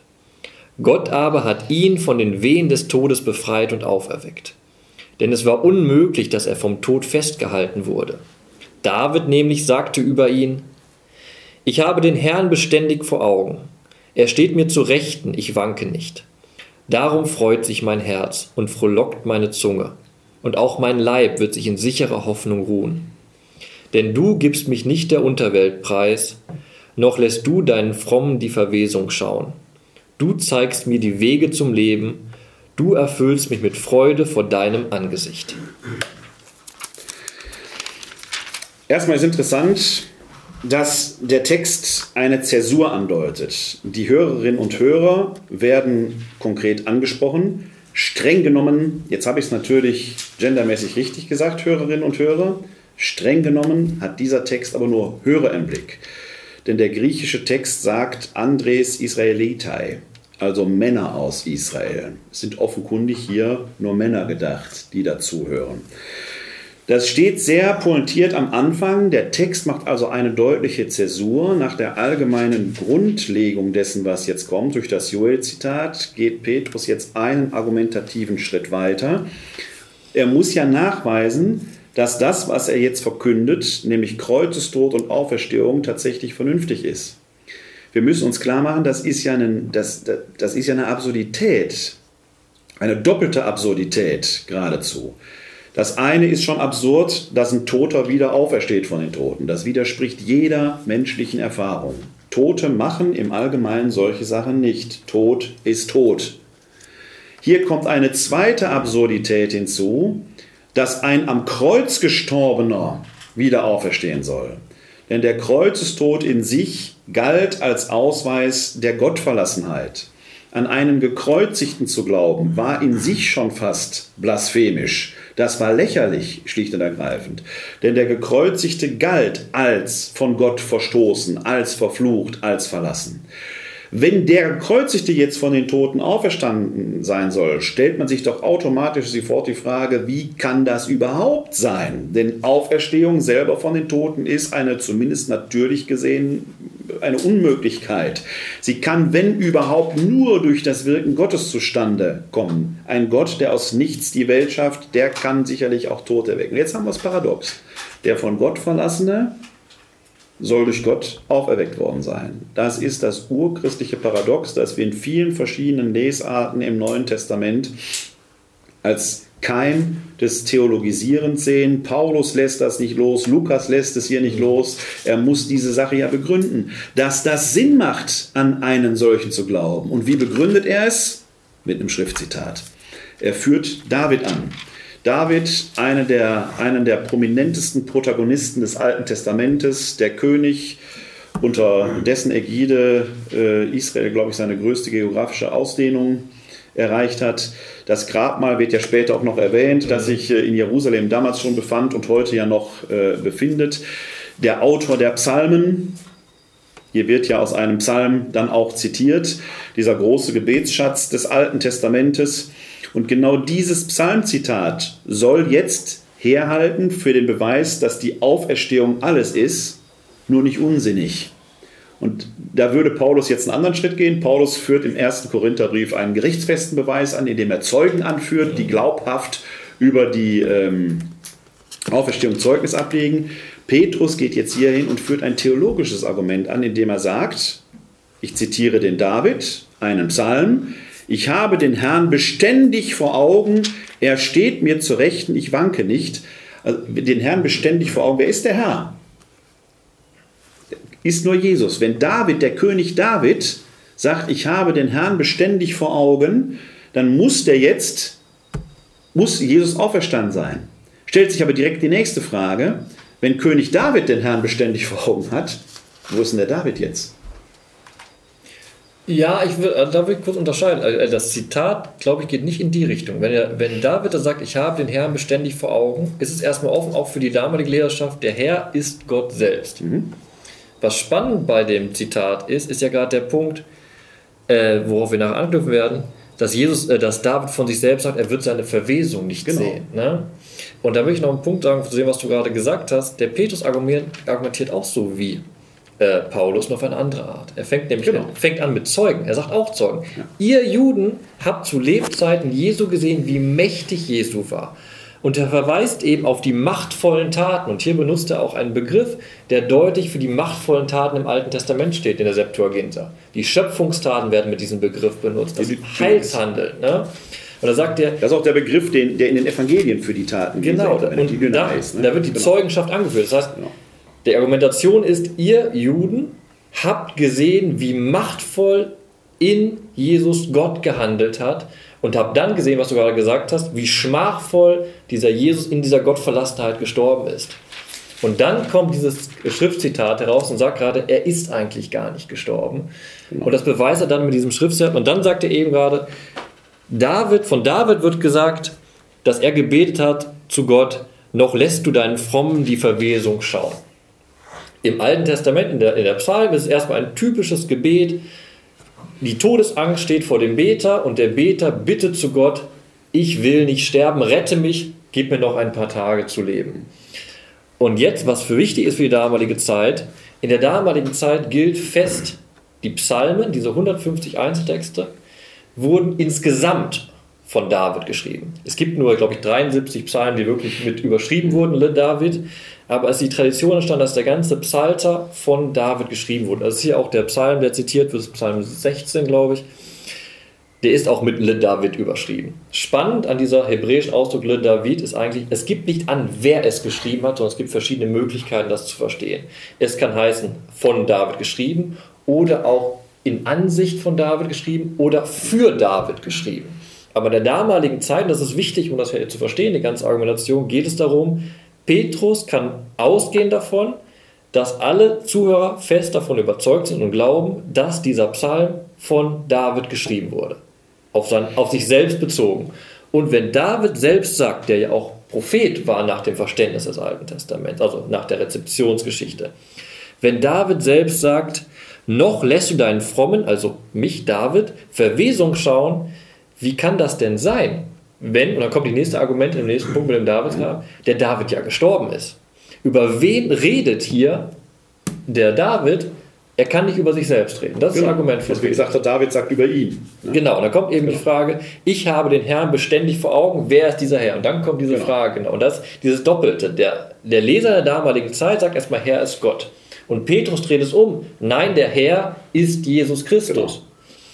Und das passt aber auch in, in, in beiden Sinnen zusammen in dieser Textstruktur, weil gleichzeitig mit dem Psalmenzitat auch sehr schön das Verständnis von Lukas gesehen wird, wie das Leben Jesu zu verstehen ist. Jesus hat nämlich genau so gelebt, dass er ständig Gott vor Augen hatte und nie Gott verlassen war. Er ist eben nicht am Kreuz Gott verlassen gewesen. Er hat nicht, das ist auch spannend bei Lukas, Jesus ist am Kreuz und Lukas schreibt da nicht, dass Jesus gesagt hat, mein Gott, mein Gott, warum hast du mich verlassen? Sondern bei Lukas sagt Jesus, in deine Hand gebe ich meinen Geist. Er ist bis zum Ende in kompletter Gottbeziehung, nicht von Gott verlassen, durch und durch hat er beständig den Herrn vor Augen. Und deshalb ist auch dieses, deshalb wird auch Vers 28 zitiert. Du zeigst mir die Wege zum Leben, weil da sagt Lukas indirekt mit, die Wege zum Leben ist der Weg Jesus. Und das ist super spannend. Beim Paulus kommt dieser Widerspruch in einer anderen Weise, äh, mit, mit einer anderen äh, Semantik zum Ausdruck. Der Paulus verwendet an dieser Stelle den Begriff der Sünde. Wir verstehen Sünde häufig als eine Tat, die man, man sündigt halt, indem man wirklich Gummibärchen nascht oder so etwas. Ja? Sünde ist aber in dem Sinne erstmal gar keine Tat, zumindest im biblischen Sprachgebrauch, sondern ein Zustand. Ein Zustand, der durch eine Tat bewirkt werden kann, zweifelsohne. Die Sünde ist der Zustand des von Gott Getrenntseins. Der berühmte Satz aus dem 2. Korintherbrief, Kapitel 5, Vers 21, den du in deinem letzten DE-Werbung-Beitrag hier auch zitiert hast. Er hat den, der keine Sünde kannte, für uns zur Sünde gemacht, damit wir Gerechtigkeit Gottes würden. In ihm fasst das ganze Geschehen in einem Satz zusammen, nur mit dieser Sündenthematik. Das heißt, die Sünde als Ausdruck der Gottverlassenheit. Er hat den, der keine Sünde kannte, würde Lukas jetzt David zitierend sagen, er hat den Herrn beständig vor Augen. Genau. Er ist gar nicht von Gott getrennt. Für uns zur Sünde gemacht, scheinbar am Kreuz in die Gottverlassenheit äh, gestoßen, aber eben scheinbar. Der Lukas puffert das eben ab. In, also bei, bei, ähm, in, den anderen in einem anderen Evangelium lesen wir dieses Mein Gott, mein Gott, warum hast du mich verlassen? Da wird das in das Wort Jesu hineingelegt. Genau das nimmt Lukas nicht zurück, aber er sagt, er ist eigentlich nie in dieser Gottverlassenheit de facto gewesen. Und das wird auch hier ausgeführt. Ein Punkt, der ist noch spannend ist, auf den ich hinweisen möchte, so ein bisschen auf den Weg, aber weil wir das Thema jetzt Judentum, Christentum schon öfter angesprochen haben, hier wird auch sehr, sehr deutlich eine schöne Beziehung aufgemacht. Einerseits wird der klare Vorwurf erhoben, ihr Juden habt ihn ans Kreuz gebracht, beziehungsweise durch die Gesetzlosen habt ihr, da, habt ihr es bewirkt, dass Jesus Christus, der Messias, gestorben ist. Also die Schuldzuweisung ist da. Gleichzeitig sagt Lukas aber auch, aber das war der Wille Gottes. Genau. Ne? Also man kann nicht sagen, dieses typische antisemitische Argument, was durch die Jahrhunderte durchgerannt ist, die Juden haben den Messias umgebracht, sondern Lukas macht hier schon sehr, sehr deutlich, durch jüdische Fürsprache, durch die Handlung der Römer ist Jesus gestorben, aber es war der Wille Gottes. Ja. Genau dieses, dieses Ich habe jetzt, jetzt das ist nur ein Seitenaspekt, äh, die Frage, wer ist schuld am Tode Jesu, die wird mhm. ja sehr häufig gestellt. Im Prinzip muss man sagen, er selbst. also wer ist schuld am Tode Jesu? Er selbst. Er hätte in Bethanien bleiben können, er hätte sich zurückziehen können. Ja. Er hat diese Entscheidung auch gesucht in äh, Jerusalem letzten Endes. Ja, also die Konfrontation, die Konfrontation reinzugehen, genau. die Tempelreinigung, solche. Es war ja. zugespitzt auf die genau. Sache. Wir lesen weiter. Denn äh, interessanterweise fokussiert der Text jetzt immer weiter. Am Anfang hatten wir gar keine Anrede, gerade hatten wir die Andres Israelitei, Männer aus Israel. Jetzt wird noch weiter fokussiert, aus Fremden werden quasi Freunde oder aus Männern Brüder. Genau, also wird nicht fokussiert, sondern es wird eingeholt. Eingeholt, Endeffekt, ne? in gewisser Weise. Das ist sehr, sehr schön. Und da sehen wir auch wieder diese Verbindung. Die Brüder, also die entstehenden Christen, reden die Juden als ihre Gleichgläubigen. Das, aber ich finde es auch rhetorisch interessant, wie aus einer amorphen Masse, die vor einem steht, plötzlich ja. äh, man die immer enger ans Herz... Da haben wir den schönen Bereich, das können wir mal kurz zitieren, damit genau. es deutlich wird. Ihr. Juden und alle genau. Bewohner von Jerusalem bereit, dann die Israeliten, genau. das Volk, auch in der Verantwortung als Volk mit dem Zitat und dann ihr Brüder. Die werden rhetorisch immer näher ja, herangeholt. Ne? Brüder, Verse 29 bis 36. Brüder, ich darf freimütig zu euch über den Patriarchen David reden. Er starb und wurde begraben und sein Grabmal ist bei uns erhalten bis auf den heutigen Tag. Da er ein Prophet war und wusste, dass Gott ihm den Eid geschworen hatte, einer von seinen Nachkommen werde auf seinem Thron sitzen, sagt er vorausschauend über die Auferstehung des Christus, er gibt ihn nicht der Unterwelt preis und sein Leib schaut die Verwesung nicht. Diesen Jesus hat Gott auferweckt, dafür sind wir alle Zeugen. Nachdem er durch die rechte Hand Gottes erhöht worden war und vom Vater den verheißenen Heiligen Geist empfangen hatte, hat er ihn ausgegossen, wie ihr seht und hört. David ist nicht zum Himmel aufgestiegen, vielmehr sagt er selbst, es sprach der Herr zu meinem Herrn, setze dich mir zur Rechten, und ich lege dir deine Feinde als Schemel unter die Füße. Mit Gewissheit erkenne also das ganze Haus Israel, Gott hat ihn zum Herrn und Messias gemacht, diesen Jesus, den ihr gekreuzigt habt. Und hier ist genau diese schöne Argumentation, die Verbindung. Ich muss meinen Glauben basieren auf dem religiösen Hintergrund, dem Alten Testament, dem Schriftbeleg, aber ich beziehe es auch auf die Lebenswirklichkeit. Und das verbindet hier sich sehr schön in den Argumenten, weil Petrus verweist, sagt, Ihr kennt das Grabmal Davids, also ist David gestorben. Das Grabmal war damals noch existent. Das haben wir auch in der Bibel schon belegt. Es wird bei Nehemia schon erwähnt. Und es ist wahrscheinlich im Bar Kochba-Aufstand untergegangen. Aber wird heute wieder im Staat Israel auch belebt. Und es gibt auf dem Berg Zion, wo das Grab verortet ist, die Tradition des David-Grabs. Und es ist bis heute im Endeffekt noch eine Tradition. Und an solch eine Tradition knüpft er an, um seine Schriftexegese zu machen. Um zu sagen können, wie legen wir den Psalm denn aus? Und da finde ich auch wieder sehr schön, was du gesagt hast mit dieser Fokussierung auf die Brüder. Er ist sehr, sehr hörerzentriert. Auch emotional geht ne? Ja, weil er sagt, das genau, ja. Brüder ist eine sehr persönliche Ansprache. Und dann sagt er, der Patriarch David, euer Patriarch. Das ist eine sehr, sehr bedeutende Stelle, weil David gehört nicht zu den Patriarchen mhm. eigentlich. Das sind genau. Abraham, Isaac, Jakob, die zwölf Stämme, die herausgehen. Aber hier holt er den Ehrentitel Davids hervor, um auch zu sagen, er ist der, der definiert, wer Israel ist. Das ist ja dieser Patriarchsbegriff. Er ist einer eurer Väter. Er hat geformt, wer ihr seid. Und auf diese Argumentation geht er eben weiter, weil er sagt, dieser Patriarch David ist ein Prophet. Und er ist, jetzt kommt diese Messias-Verheißung, hier werden ganz viele Zitate gebracht. Das erste Zitat kommt aus 132, Psalm 132. Da geht es um die Nathans-Verheißung. Das ist im Alten Testament die Verheißung, dass David und seine Familie das Königtum über Israel auf Dauer haben wird und dass Gott durch die Familie Davids immer sein Volk Israel retten wird, das Königreich auferrichten wird und Israel in Frieden leben wird. In 132 wird genau diese Verheißung, in Psalm 132 wird genau diese Verheißung wiederholt und auf die Zukunft projiziert, dass ein Gesalbter auf dem Thron David sitzen wird. Und das ist natürlich für Petrus auch ein Anknüpfungspunkt. Wer ist denn der Gesalbte? Und da kommt er wieder zu seiner Argumentation, das ist natürlich Jesus. Und so kann er genau dann eben weiter sagen, dass eben dieses Zitat, was wir vorhin gehört haben, das Zitat aus Psalm 16, dass wo der Beter sagt, er wird keine Verwesung sehen, das ist jetzt genau dieser Jesus, von dem hier berichtet wird, weil er ist zwar gestorben, aber er ist nicht im Grab geblieben, während David gestorben ist, mhm. aber im Grab verwest.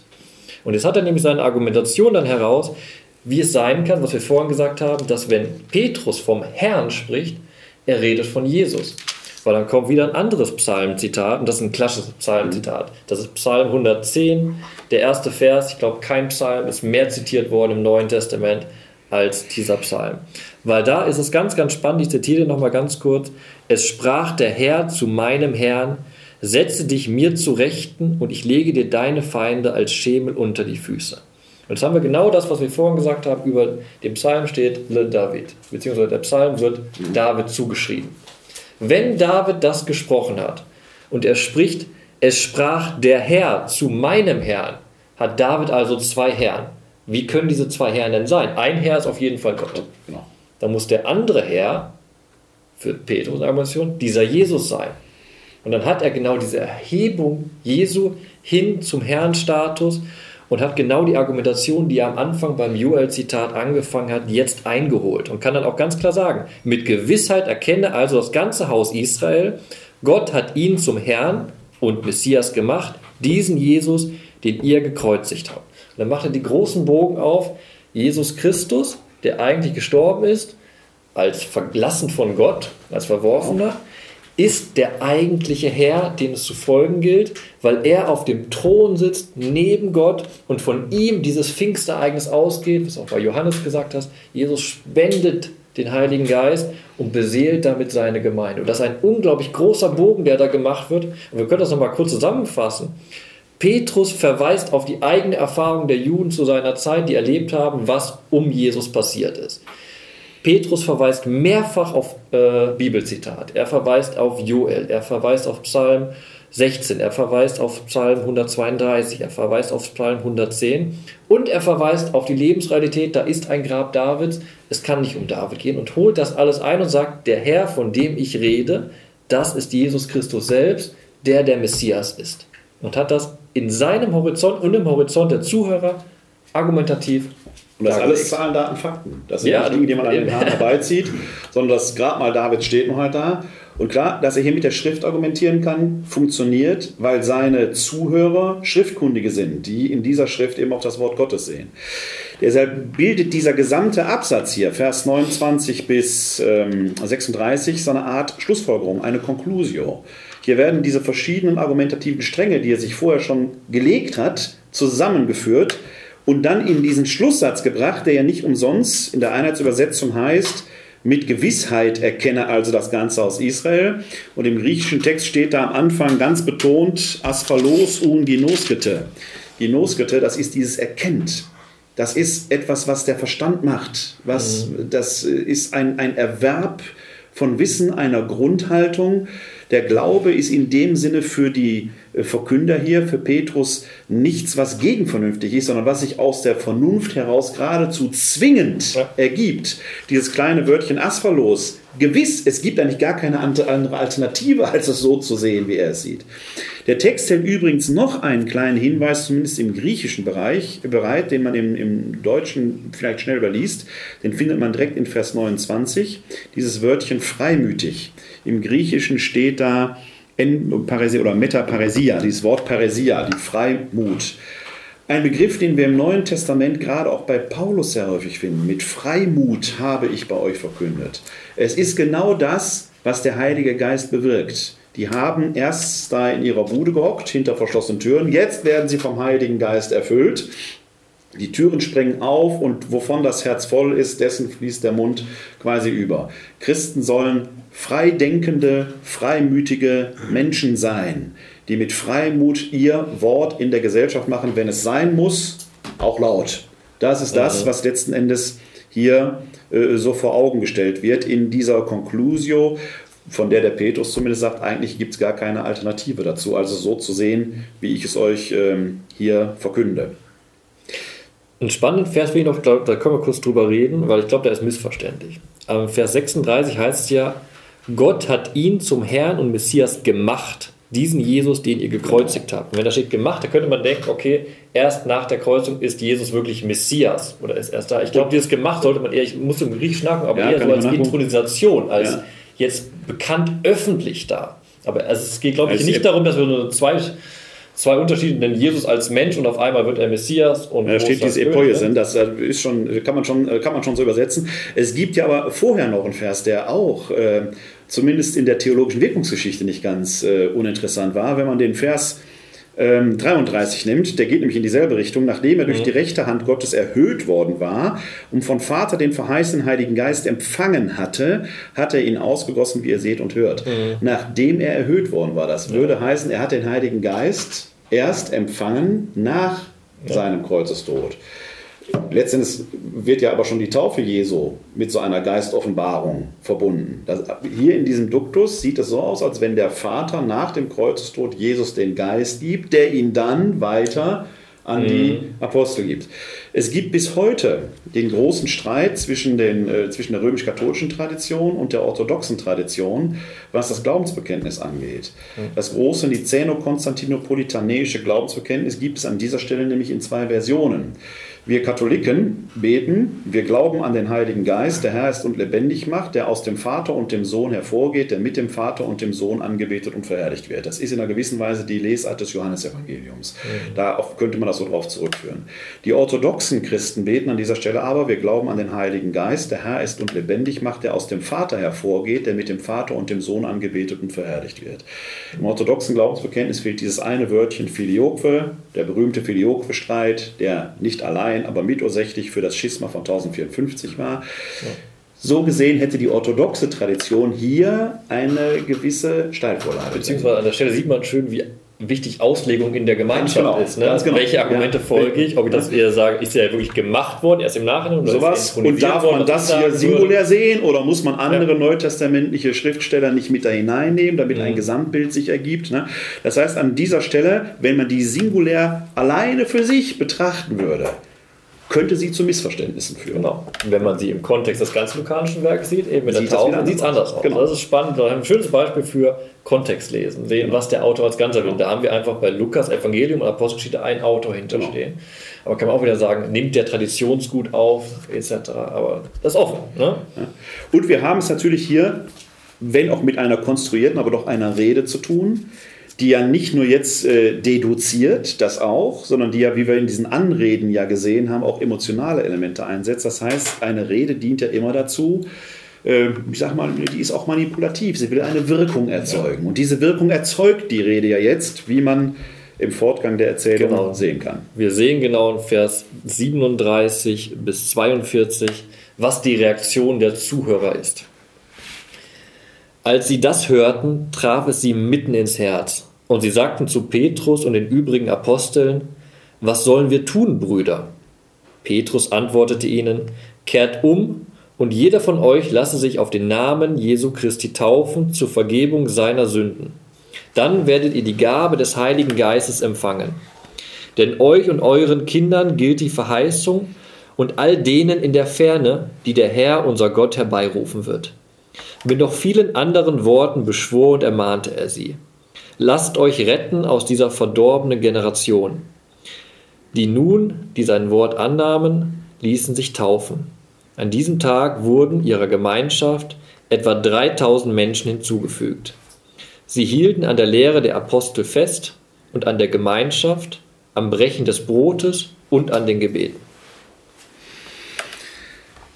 Im Endeffekt ist das hier die Geburtsurkunde der Kirche. Vielleicht nicht Urkunde, aber äh, der Geburtsbericht der Kirche, wenn man so will. Ne? Ähm, die Predigt, die Rede des Petrus ist zu Ende und eigentlich doch nicht zu Ende, denn es wird ja erzählt, noch mit vielen anderen Worten äh, redete er auf sie ein. Das heißt, es wird alles daran gesetzt, diese Glaubwürdigkeit der, äh, des, der Verkündigung, des, äh, der Auferstehung des Gekreuzigten wird mit allen mit zur Verfügung stehenden Mitteln hervorgebracht. Diese Rede hier, die der Lukas äh, hier überliefert, steht quasi pass pro toto exemplarisch entfaltet. Es hat noch viele andere Mittel und Versuche gegeben, das anwesende Volk von dem Evangelium zu überzeugen. Auch ein Topos, den wir bei Paulus finden. Beim Glauben geht es nicht um Überredung. Man kann nicht Mitglieder einfach akquirieren, indem man sagt, ich überrede die jetzt oder besteche die. Beim Glauben geht es immer um Überzeugung, um Erkennen. Das ist der entscheidende Punkt. Die nun, die sein Wort annahmen, heißt es dann in Vers 41, also die sich davon überzeugen ließen und die überzeugt wurden, ließen sich taufen. Wer dieses Wort annimmt, tritt in die Kirche ein, die zeichenhaft in der Taufe selbst vollzogen wurde. Die Taufe ist keine christliche Erfindung. Solche Untertauchung, das griechische Wort Baptisma heißt wortwörtlich Untertauchung, ist letzten Endes auch ein Ritus, der im Judentum längst vorher bekannt war, in den Mikwen und so weiter, wo solche Untertauchungen vollzogen wurden. Man greift also auch hier letzten Endes etwas auf, was schon längst da war, dass man solche Untertauchungen vollzieht. Sie werden aber jetzt quasi mit einer christlichen Neudeutung versehen, die jetzt hier nicht steht, die man aber äh, aus dem Taufbefehl äh, Markus Evangelium sehen kann, geht hin in aller Welt, verkündet das Evangelium, tauft die Menschen auf den Namen des Vaters, des Sohnes und des Heiligen Geistes. Und bei Paulus im Römerbrief lesen wir dann in Christus seid, in der Taufe seid ihr mit Christus gestorben, mit Christus auferstanden. Dahinter steckt genau die Idee, die Untertauchung ins Wasser ist ein Mitvollziehen des Todes Christi das Herausheben aus der Taufe, dieses Einziehen des neuen Lebens, des Lebensatem Gottes, des Heiligen Geistes, wenn man so will, wurde darin quasi rituell nachvollzogen. Das alles spielt sich hier in diesem kleinen Hinweis und ließen sich taufen als Background ab, ohne dass Lukas das jetzt der Gemeinde äh, explizit erklären musste, weil diejenigen, an die er schreibt, haben das alle schon hinter sich. Die haben das alle schon live und erlebt. Ich finde, ganz kurz, ich finde das schon spannend. Du hast eben Herleitung aus dem Judentum gemacht. Petrus in Vers 38 sagt er bewusst, kehrt um. Genau. Jeder von euch lasse sich auf den Namen Jesu Christi taufen. Ich glaube, das ist so der Sprung, der passiert. Wir haben im Evangelium selbst, da haben wir ja schon Johannes den Täufer. Genau. Der Täufer, Ja. der tauft. Ne? Und er sagt auch, kehrt um. Ja, Das ist aber noch nicht, das ist der Unterschied. Bei Johannes dem Täufer ist es noch nicht verbunden mit einer Glaubensgemeinschaft, sondern kehrt um, kehrt zu Gott um und seid Etwas Teil des Israels. Aber hier genau in diesem auf den Namen Jesu Christi sagt er gerade, gebt euch damit in den Herrschaftsbereich Jesu Christi unter seinen Namen, damit ihr nicht bei dem Herrschaftsbereich der Sünde zugeordnet Genau. seid. Und da haben wir genau diese Bewegung hin zu einer Sonderglaubensgemeinschaft, im Endeffekt durch dieses Ritual, was da schon gegeben wird. Und das ist spannend. Und das ist auch spannend, was wir mit der Anrede gesehen haben. Die Anrede des Petrus lief ja von ihr Israeliten, Bewohner äh, äh, Jerusalems, Männer, Männer aus Israel, hin zu den Brüdern. Und die Angeredeten reden jetzt Petrus an und die ganzen äh, und die äh, anderen, was sollen wir tun? Brüder. Sie sind darauf eingegangen. Sind darauf eingegangen und fragen jetzt, was sollen wir tun? Was ist die Konsequenz von dem, was wir gerade erkannt haben, abstrakt in der Theorie erkannt haben? Was heißt das? Tacheles, was müssen wir jetzt machen? Und da sagt Petrus eben das, was bekannt ist aus der Prophetie im Alten Testament, kehrt um. Also kehrt um zu Gott. Aber dann sagt er, dass eine Umkehr zu Jesus Christus, weil ihr euch unter seinen Namen der, äh, der Sünde entziehen werdet. Und dann ist ein wunderbarer Prozess dargestellt. Umkehren, genau. Taufe auf den Namen Christi. Gabe des Heiligen Geistes. Ist das Einziehen, ne? das wenn man aus der Taufe heraustritt. Ne? Dieses genau. nach Luft ziehen, das ist hier quasi symbolisch auch eingefügt. Und, und was im Endeffekt, lieber Lukas, auch bedeutet, dann herausleben aus diesem neuen Leben. Das heißt, in dieser Gemeinschaft leben, so wie es Gottes Wille ist. Gottes Wille ist eben das, was sich in Jesus Christus ereignet hat. Da sind wir wieder beim Shavuot. Gottes genau. Wille, das sich am Berg im Exodus ereignet hat, gegeben wurde, ist jetzt die Nachfolge Christi und so zu leben, wie Jesus Christus es vorgelebt hat. Und das Erntefest Shavuot, die Ernte wird jetzt eingefahren, die, wird jetzt, die wird jetzt deutlich gemacht. Herr Paulus wird das alles anders formulieren, da der Heilige Geist ja nicht teilbar ist und da es auch nur einen Heiligen Geist gibt entsteht natürlich durch diejenigen, die den Heiligen Geist jetzt eingesogen empfangen haben, mhm. eine Gemeinschaft. Denn durch diesen Heiligen Geist sind die Trägerinnen und Träger des Geistes natürlich verbunden. Das steckt genau hinter diesem Gemeinschaftsgedanken. Die Kirche besteht aus denen, die Trägerinnen und Träger des Heiligen Geistes sind, die den empfangen haben. Und das schildert der Text eben zum Schluss die nun, die sein Wort annahmen und sich taufen, also ließen sich taufen. An diesem Tag wurden ihrer Gemeinschaft etwa 3000 Menschen hinzugefügt. Die erste Gemeinschaft, Gemeinde entsteht an dieser Stelle, die allerdings nicht statisch gedacht werden darf, denn wir dürfen ja nicht vergessen, am Anfang des Textes hieß es, die kommen aus aller Herren Länder. Das heißt, ein Großteil derer wird auch in die Heimat wieder zurückgehen, um dort weiter äh, und selbst zu Kristallisationspunkten dieser Botschaft zu werden. Besonders interessant ist jetzt aber dieser Vers 42. Der Lukas schreibt um das Jahr 85 an eine Gemeinde in diesem und in dem folgenden Abschnitt ein Gemeindebild, das idealistischer fast nicht gedacht sein kann. Das ist so idealtypisch, dass man, das ist so süß, dass es klebt. Das sollte den Personen Bauchschmerzen Das, das Bauchschmerzen bereitet. Und es hat wahrscheinlich schon den Menschen im Jahr 85 Bauchschmerzen bereitet. Ja. Äh, wahrscheinlich, weil die Gemeinde so gerade nicht war. Und hier wird quasi ein, ein, ein goldenes Zeitalter, ein goldener Anfang beschrieben. In Vers 42, und dann kommt quasi, wie sah denn diese Gemeinde vermeintlich aus? In Vers 42 finden wir die, eine der ältesten Kirchendefinitionen im Neuen Testament. Wann sprechen wir denn von Kirche? Lukas sagt, wenn man festhält an der Lehre der Apostel, an der Gemeinschaft, am Brechen des Brotes und an den Gebeten. Wenn diese vier Faktoren vorhanden sind und beachtet werden, dann spricht Lukas, können, oder dann sagt Lukas, können wir legitimerweise von Kirche sprechen. Kirche bildet sich nicht einfach so, weil man Spaß hat, miteinander was zu machen oder weil man sagt, wir machen jetzt mal lustig fromme Sachen zusammen, sondern die grundlegende Annahme ist, Festhalten an der Lehre der Apostel, an der Überlieferung, wie sie durch den Zwölferkreis fundiert, beglaubigt, weitergegeben worden ist.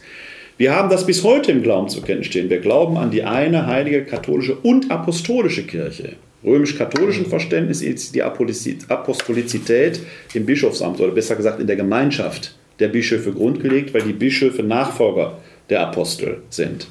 Zweiter Fakt, an der Gemeinschaft. Die Koinonia ist grundlegend für das christliche Verständnis. Man kann sicherlich auch alleine im Wald an Gott glauben. Aber der Mensch ist in sich immer in der Gefahr, sich selbst sein Gottesbild zurechtmachen. Die Gemeinschaft, die Koinonia, fungiert immer auch als Korrektiv. Das hattest du gerade schon mit der gemeinschaftlichen äh, das, Exegese. Das wird deutlich gesagt, an die Bibel ne? gebraucht. Zum Beispiel. Ja? Man kann das ganz klar sagen, ich glaube, wenn Lukas das hier geschrieben hat und sagt, festhalten an der Lehre der Apostel, er schreibt ja auch das Lukas-Evangelium und die Apostelgeschichte, genau. um diese Lehre festzuhalten. Genau. Ne? Und wenn er sagt, von der Gemeinschaft ist es genau das. Man muss solche Werke in Gemeinschaft lesen, weil wenn ich es lese, habe ich meine Deutung. Aber dann treffe ich auch Werners Deutung, die anders ist, und dann muss ich meine Deutung wieder korrigieren. Der andere bereichert mich, korrigiert mich. Manchmal. Und dann muss ich gucken, wie weit komme ich mit meiner Argumentation. Und das genau. schaffe ich nur in Gemeinschaft. Wenn ich alleine bin, bleibe ich bei einem sehr, sehr kleinen Horizont. Genau. Das ist die Idee der Koinonia. Ich muss gemeinsam meinen Glauben leben. Als Konstitutivum, ne? das ist gar nicht, steht gar nicht zur Disposition. Drittens, Brechen des Brotes. Heute würden wir Eucharistiefeier oder Abendmahl sagen. Das war die Bezeichnung, die man damals letzten Endes für das Gedächtnismahl des Herrn, für das Herrenmahl verwendete. Das Brotbrechen und an den Gebeten. Das ist vielleicht der einzige, wo wir heute nicht mal so ganz Zugriff drauf haben, ob es jetzt die Psalmen sind. Ich sehe darin eher schon so eine, also ist meine Lesart, eine, eine Art dessen, was wir heute Tagzeitenliturgie oder Stundengebet nehmen ja, sollen, das, das Morgen- und das Abendgebet, das man als ähm, äh, auch vollzog, wenn man sich nicht sah. Bis heute ist es für mich so, wenn die Glocken schlagen, morgens, mittags und abends, dann weiß ich weltweit, zumindest in unserer Zeitzone, schlagen die jetzt überall gleichzeitig und egal, wo sich Christinnen und Christen befinden, wir halten jetzt alle einen Moment inne und haben dadurch auch eine, man würde heute vielleicht sagen, virtuelle Gemeinschaft erzeugt, die äh, sich selbst da realisiert, wo wir uns gar nicht vis-à-vis -vis gegenüber sitzen. Ne? Wenn diese vier Dinge zusammenkommen, Lehre, Koinonia, Liturgie und gemeinsame Gebetspraxis, und zwar nicht eine, die beliebig ist, sondern die sich auf eine sagen wir mal, Vereinbarung beruft, dass wir das Gleiche an unterschiedlichen Orten tun, dass sich dadurch eben auch Gemeinschaft konstituiert regelmäßig, dann sagt Lukas, sprechen wir von Kirche. Zwei Bemerkungen noch dazu. Einmal, was du gesagt hast zu den Gebeten. Das sehen wir gleich im nächsten Abschnitt, in den nächsten Versen. Da wird ja gesagt, dass diese junge christliche Gemeinde am Tempel verharrt und auch in den Gebetszeiten. Das, das, das ja, die, Gebeten genau. sind, die, die, genannten Gebete da sind schon genau. feste Gebetszeiten. Im Judentag gab es ja auch so damit das Morgengebet, das Nachmittaggebet, das Abendgebet. Ja fest am Tempel zu Bis heute, Laudis, das haben wir heute, ne? genau. Wir haben dieselben Strukturen übernommen in der Kirche und haben diese festen Gebetszeiten, die faszinieren die ganze Kirche gemeinsam. Genau gemeinsam Gebete macht. Und den zweiten Verweis, den ich wichtig finde, hat auch gesagt, Brechen des Brotes, im Endeffekt, da reden wir heute von der Eucharistie. Brechen des Brotes war ein frühchristlicher Ausdruck genau für das. Genau. Und da ist der Verweis immer wichtig, finde ich, auf die Emmaus-Geschichte. Im Brotbrechen Jesu genau. wird deutlich, wer Jesus eigentlich ist und die Jünger erkennen ihn. Ja. Und das ist ja genau das, sie versammeln sich zur Eucharistie, zum Brotbrechen in Erinnerung, wer Jesus Christus war. Und ich glaube, in diesen beiden Begriffen haben wir auch schon so ein bisschen die Spannung des entstehenden Christentums. Einerseits die festen Gebetszeiten, die am Tempel auch verortet sind, aber das eigene, das Brotbrechen in den eigenen Hausgemeinden. Wobei bei der äh, Emmaus-Geschichte das Interessante ist, dass das Brotbrechen auf der einen Seite das Erkennungszeichen äh, Jesu ist. Im Moment des Brotbrechens sehen sie ihn aber nicht mehr, ja. weil das Brechen des Brotes in sich zum Zeichen der Gegenwart genau. wird. Ne? Und deshalb auch wiederholt wird. Genau. Was ich noch spannend finde, bevor wir den letzten Abschnitt angucken, dieser Vers 39. Da geht es nämlich nochmal, da zitiert Petrus im Endeffekt nochmal aus dem Joel-Zitat, was er vorher angefangen hatte. Und dann heißt es, denn euch und euren Kindern, angesprochen sind die Juden, denn euch und euren Kindern gilt die Verheißung und all denen in der Ferne, die der Herr, unser Gott, herbeirufen wird. Also erstmal betont er wieder, den Juden gilt die Verheißung des Alten Testaments und sie ereignet sich gerade. Ihr seid Verheißungsempfänger. Und dann fügt Petrus ein, und allen denen in der Ferne. Da ist schon dieser Horizont wird aufgebrochen aus dem Judentum heraus. Da geht es nicht mehr um das Diaspora-Judentum, meiner Ansicht nach, sondern da geht es so raus in die ganze Welt, auch die. Und dann ist interessant, die der Herr, unser Gott, herbeirufen wird. Das heißt, diejenigen, die in diesen Ölbaum eingefropft werden, sind das aufgrund, weil Gott entscheidet, dass er, will, einfropft. Er will, ne? er will das. Er will das. Und das, das ist ja aber ohnehin bei Lukas so, der ja eine, heidenchristliche Gemeinde schreibt, die er ja immer wieder auch rhetorisch stärkt. Gerade ihr seid als Heiden von Gott gewollt berufen. Genau. Das schlägt sich auch hier. Ihr seid herbeigerufen in diese genau. eigentliche Liebesbeziehung. Und das ist auch ganz faszinierend, was auch für uns selbst denken müssen. Es ist ja nicht selbstverständlich, dass wir als Heidenchristen zum Beispiel das Alte Testament übernehmen, die jüdischen Gebete beten, genau. dass wir da ja. hineingenommen sind in diese Heilsgeschichte, die sich ereignet. Schauen wir jetzt mal auf diesen idealen. Gucken wir uns die ideale junge Gemeinde an, wie sie sein sollte. Gemeinde, zumindest wie Lukas sich erhofft hat, dass sie mal gewesen ist. Genau. So schrecklich jetzt Also mal die Verse 43 also bis es, es ist ein Vorbild, an dem, glaube ich, jede real existierende Gemeinde auch zu Zeiten des Lukas nur scheitern kann, aber trotzdem braucht man solche Ideale, an denen man genau, sich Genau, das Ideal, kann. an dem man sich abarbeitet. Genau. Muss, ne? Ja, und, und das man auch nicht aus den Augen verlieren darf, zumindest als Aufgabe, an die man, äh, die man anstreben sollte. Genau. Vers 43 bis 47. Alle wurden von Furcht ergriffen, denn durch die Apostel geschahen viele Wunder und Zeichen. Und alle, die gläubig geworden waren, bildeten eine Gemeinschaft und hatten alles gemeinsam. Sie verkauften Hab und Gut und gaben davon allen, jedem so viel, wie er nötig hatte. Tag für Tag verharrten sie einmütig im Tempel, brachen in ihren Häusern das Brot und hielten miteinander Mahl in Freude und Einfalt des Herzens. Sie lobten Gott und waren beim ganzen Volk beliebt. Und der Herr fügte täglich ihrer Gemeinschaft die hinzu, die gerettet werden sollten. Ich kriege immer Bauchschmerzen, wenn ich da lese, dass die Gemeinschaft alles geteilt hat. Also deine Zahnbürste möchte ich auch nicht benutzen. das stimmt. Da ist eine Grenze. Nee, und dann liest man weiter in der Apostelgeschichte nachher in Kapitel 4 und 5, ja. wo eben Leute genau. nicht ihr Eigentum verkaufen wollen und es nicht der Gemeinde teilhaben lassen und die werden mit Tod bestraft. Genau. genau. Und das haben wir, also von dem Ideal sind wir, glaube ich, man sagt ja auch immer die kommunistische Gemeinde. Genau. Von dem Ideal sind wir weit entfernt.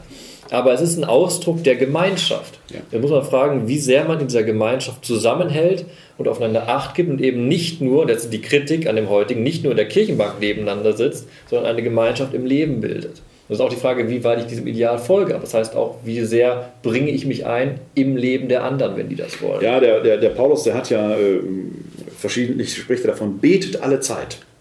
Alle Zeit beten wäre eine schwierige Geschichte, glaube ich. Wenn die ganze Zeit mit gefalteten Händen und auf Knien rutschend durchs Leben gehen würden, da würden wir nicht weit kommen, letzten Endes mit. Ja, dann brauchst du reiche Gemeindemitglieder, die das finanzieren. Die, die das, ne? das heißt, dieses All Allzeit beten kann offenkundig nicht damit gemeint sein, dass wir den ganzen Tag von morgens bis abends unser ganzes Leben durch fromme Übungen vollziehen sollen. Ne? Selbst die Benediktiner, die da ganz nah dran sind, sagen ja ora et labora, also die müssen auch arbeiten. Ich glaube, dass dahinter eher der, Gedanke steht, eine, eine Haltung anzunehmen, wo in der gesamten Lebenshaltung, auch in der Arbeit, dieser Geist Jesu, dieser Heilige Geist als Wirkkraft präsent ist. Spiritualität, da steckt ja Spiritus, Geist drin, ist eben nichts, was man macht, sondern ist eine Lebenshaltung, die sich selbst in den ganz profanen Dingen auswirkt. Und genau dieses Bild steckt letzten Endes ja hier hinter. Ne? Diese Dinge miteinander teilen, aufeinander Rücksicht nehmen, diese Gemeinschaft im Alltag, in den alltäglichen Dingen leben. Dass Gemeinden und Menschen daran scheitern, davon ist das Neue Testament schon wieder voll. Der Hebräerbrief, legt Zeugnis davon ab, dass das nicht so äh, einfach war. Paulus schreibt im ersten Korintherbrief, als es um das Brotbrechen, er nennt es das Herrenmahl geht, mhm da kommt dieser berühmte Satz drin vor, wer das, äh, den Leib des Herrn unwürdig isst und das Blut des Herrn unwürdig trinkt, isst und trinkt sich das Gericht. Wird heute oft homiletisch darauf bezogen, man muss vorher beichten gehen oder frei und reinem Gewissen sein. Im Duktus des ersten Korintherbriefes ganz banal. Wenn man hier das Herrenmahl macht und die große Gemeinschaft feiert und danach geben sich die Reichen den guten Wein und die Armen dürfen, drauf, dürfen draußen vor der Tür ein bisschen Knäckebrot essen, dann ist der Leib Christi beschädigt. Das macht den Leib Christi beschädigt den Empfang des Leibes Christi würdig. Und es ist was ganz Profanes, Banales. Das, was wir in der Kirche feiern, die Gemeinschaft auch im Heiligen Geist, muss sich im realen Leben widerspiegeln. Wenn ich mich in der Kirche vor dem Allerheiligsten hinknie, darf ich dem Tempel des Heiligen Geistes draußen auf der Straße dem Nächsten nicht mit Nichtachtung begegnen. Das ist der, die große Herausforderung, die man letzten Endes hat und die in diesem Idealbild sicherlich mhm. etwas überspitzt der Gemeinde, die der Lukas das schreibt, beziehungsweise dem Theophilus ja. entgegenhält. Ohne Zweifel ja. schreibt das Lukas auch mit erhobenem Zeigefinger. Absolut. Und das finde ich Absolut. auch wichtig. Dass zwei Darf Punkte, man auch machen, ne? Ja. Soll ja laut verkünden. Ne? Und das sind zwei Punkte, die auch, glaube ich, noch wichtig sind. Einmal in, drei, in Vers 43 sagt er ja bewusst, dass in der Gemeinde weiter sich Wunder ereignen. Das heißt, die Zeit Jesu auf der Welt, die auch geprägt ist von Wundern, ereignet sich in der Kirche weiter und es passieren Wunder. Und dann ein sehr, sehr wichtiger Satz, den ich, den ich wirklich wichtig finde für Gemeinde heute auch und der auch schön ist, sie hielten miteinander Mahl in Freude und Einfalt des Herzens. Gerade dieser Begriff der Freude, das ist auch das Wichtige. Christentum ist eine Freudensgemeinschaft. Ein Anteil haben an dem, was er ereignet hat und froh sein im Angesichte Gottes. Und aus dieser Freude nämlich die resultiert in dem Dank an Gott, sie loben Gott und waren beim ganzen Volk beliebt, kommt dieses, sie waren froh, dankten dafür, zeigten ein gottwilliges Leben, waren dafür anerkannt und daraus ergibt sich die Mission. Vor allen Dingen war es bekannt. Ja. Und was ich, und da könnte man, das könnte was vielleicht sogar als Schlusswort nehmen, Vers 46 Tag für Tag, griechisch Katemeran, täglich. Ja. Kirche eignet sich nicht sonntags zwischen, genau. was weiß ich, 11 und 12 Uhr, sondern es ist eine Aufgabe, die wir täglich haben. Paulus betet alle Zeit. Die Wahrheit liegt auf dem Platz, würde man im Fußball sagen. Die Wahrheit des Glaubens liegt im Alltag. Nicht an dem, was man Sonntag hinter verschlossenen Türen tut, sondern was man draußen auf dem Spielfeld des Lebens letzten Endes tut. Jede und jeder auf seine Weise. Das ist eigentlich der Impuls, der auch hier in diesem Text letzten Endes drin steht. Genau das, dieser Impuls, dieses Loben Gottes drückt sich ja auch aus, welch schön. Sie loben Gottes und waren dafür anerkannt beim Volk. Da wird schon deutlich, hier geht es nicht um eine aggressive Missionierung, sondern sie haben aus ihrem Glauben in Freude gelebt und das wurde vom Umfeld respektiert und angenommen, auch wenn da ein Unterschied im Glauben genau. drin war. Und das ist auch ein Teil, wie Gemeinde funktioniert. Gemeinde ist ein Teil von Gesellschaft und bereichert die Gesellschaft. Die entscheidende Frage wäre also, ob wir dem Nietzsche immer noch recht geben müssen, dass die Erlösten eigentlich Erlöster aussehen müssten. In einer gewissen Weise stimmt das vielleicht sogar. Vielleicht sollten wir genau das entsprechend mitnehmen, wenn wir uns vergegenwärtigen, dass wir selber Trägerinnen und Träger des Heiligen Geistes sind dann schaut im Gegenüber mich ja immer auch der Heilige Geist letzten Endes mit an. Das ist das eine, sich selbst aber immer klar zu machen, dass dem Gegenüber in mir selbst der Heilige Geist ja auch begegnet, dann wird das plötzlich zu einer Aufgabe, vor die man vielleicht erschrecken kann. Aber Erschrecken hat ja schon wieder was mit Theophanie zu tun. Richtig. Und von daher ist der Schreck vielleicht die beste Motivation im besten Sinn des Wortes verstanden. In diesem Sinne, ich danke dir, dass du, du bist zwar jetzt nicht extra unseretwegen aus Jerusalem angereist, nicht nur, nicht nur. Äh, aber wenn ich das äh, richtig deute, die Zeichen und Wunder stehen auf vor der Tür ja. stehen, dann wirst du jetzt gleich nach... Es geht in die äh, Welt hinaus jetzt wieder. Ja, du gehst jetzt nach Jerusalem, in der das Welt stimmt, ich, du gehst zurück zum Zentrum. Und, stimmt, ich, stimmt. und ich, ich, muss hier in Wuppertal das Wort Gottes verkünden, in, in der Ferne. Du musst die tägliche Arbeit machen. so kann man das sagen, genau. Ja, ich danke dir, dass du hier warst, dass wir ja. über äh, das zweite Kapitel der Apostelgeschichte diskutiert haben. Das Pfingstfest ist zum Tage, wo wir hier diskutieren, noch ein paar Wochen hin, aber es äh, kommt tagtäglich auch näher.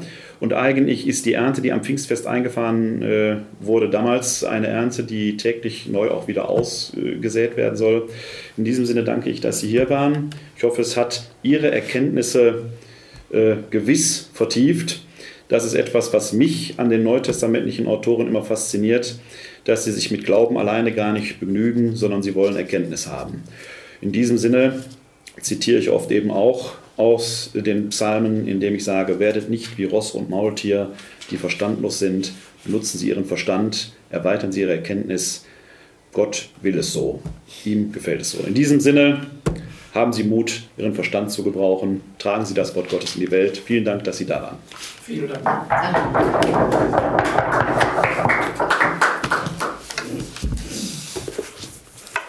Sehr gut. Wolltest du nicht um halb neun? Doch. Okay. Aber du hast so viel geredet. Ich, ja, ich, ich bin nur dir gefolgt. Sie haben gar keine Fragen gestellt. Oder auch wahrscheinlich. wir haben so viel geredet. Wir haben so viel geredet. Haben so, eigentlich auch Ideen. Haben wir gar nicht am Anfang gesagt. Sie dürfen natürlich Fragen stellen. Das sagt er jetzt. Das sagt er jetzt, wo er keine Zeit mehr hat. Bitte nochmal vom Anfang. Ja, wir können noch mal langsam durchgehen. Nein, ich hoffe, wir haben Sie nicht überrannt mit unserem. Man könnte aber eine Frage stellen. Natürlich. Ich gehe mal ein bisschen, damit das nicht so. Äh, dann müssten ja auch dieser Gemeinde reiche Leute sein. So wie das jetzt da geschrieben steht, könnte man sich ja dann fragen, wie sollen die da leben? Die haben es da eben mit den Benediktiner schon versucht zu beantworten. Ja, ja. Vorreiter, Laborreiter, ja, ja. so wie es da nur wortwörtlich drinsteht. Da also, haben sie ja gar nicht, sie müssen ja irgendwo was für einen Lebensunterhalt. Also der, ich denke, dass der Lukas da schlicht und ergreifend eine Utopie entwickelt, eine, eine gemeindliche Utopie. Die hat es so nie gegeben, in diesem Sinne. Aber letzten Endes brauchen wir ja solche Utopien, um äh, uns an etwas äh, zu orientieren. Ne? Wenn man jetzt auf die Pastoral der Gegenwart schaut oder auf die Situation der Kirche der Gegenwart, wenn ich jetzt mal ganz banal Wuppertal nehme, oder nehmen wir es noch mal banaler, ja, das, da muss man jetzt vorsichtig sein, was man sagt, Solingen. Solingen besteht aus drei Gemeinden, aus drei Pfarrgemeinden, drei Großgemeinden. Das sind schon keine Einzelgemeinden mehr, sondern das sind schon diese großen Seelsorgebereiche. Die hatten vor einem Jahr noch einen eigenen Pfarrer. Heute Kein einziger.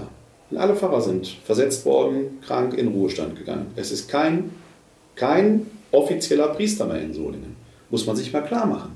In einer deutschen Großstadt gibt es heute, hat die katholische Kirche heute keinen offiziellen Priester. Es gibt so ein paar Subsidiare, die halten das irgendwie aufrecht. Das heißt, diese Idee, wir als Gemeinde müssen das wieder aufbauen. Wir brauchen, eigentlich brauchen wir heute wieder eine Utopie. Die Utopie des, des Lukas ist heute nicht mehr die taugliche. Die, die setzt er seiner Gemeinde vor Augen, weil er offenkundig ein gewisser Egoismusraum gegriffen hat. Heute müssen wir eine Utopie entwickeln, wo wir sagen, die Zeiten, wo der Herr Pastor vorne gesagt hat und wir haben hier Gottesdienst gefeiert, Heute müssen wir uns wieder darauf besinnen, wir sind getauft und gefirmt, wir sind Trägerinnen und Träger des Geistes, wir sind keine Priester, aber wir haben gewisse Vollmachten, die wir leben können.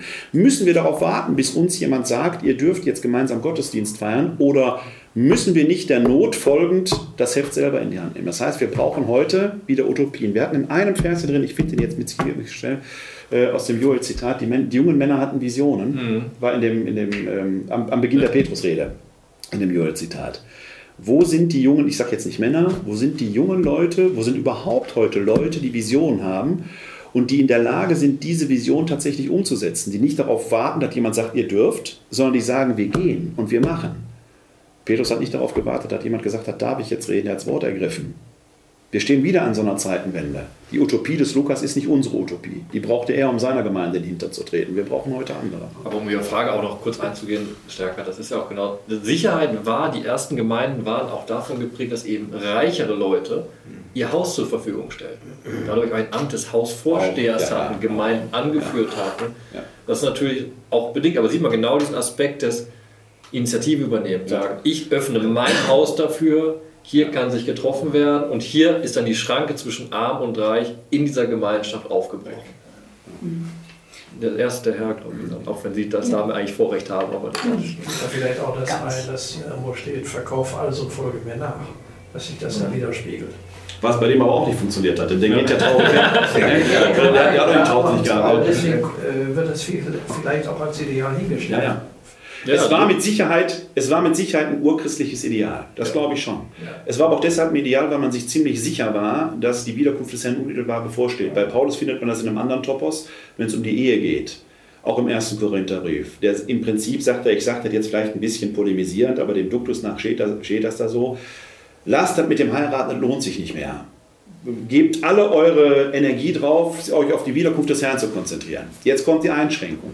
Wenn euch der Verzicht auf die, Idee, auf die Ehe aber so beschäftigt, dass ihr von der Wiederkunft des Herrn abgelenkt werdet, dann heiratet in Gottes Namen, damit ihr den Kopf wieder frei bekommt, um euch auf die Wiederkunft des Herrn zu konzentrieren. Die Wiederkunft des Herrn, das ist in dieser Zeit noch. Die war näher gedacht, als sie die haben, die, bei Lukas hat sich das schon so ein bisschen erledigt, ne, aber bei Paulus war das, war das so im Prinzip stündlich. Ne? Und darauf wird alles fokussiert.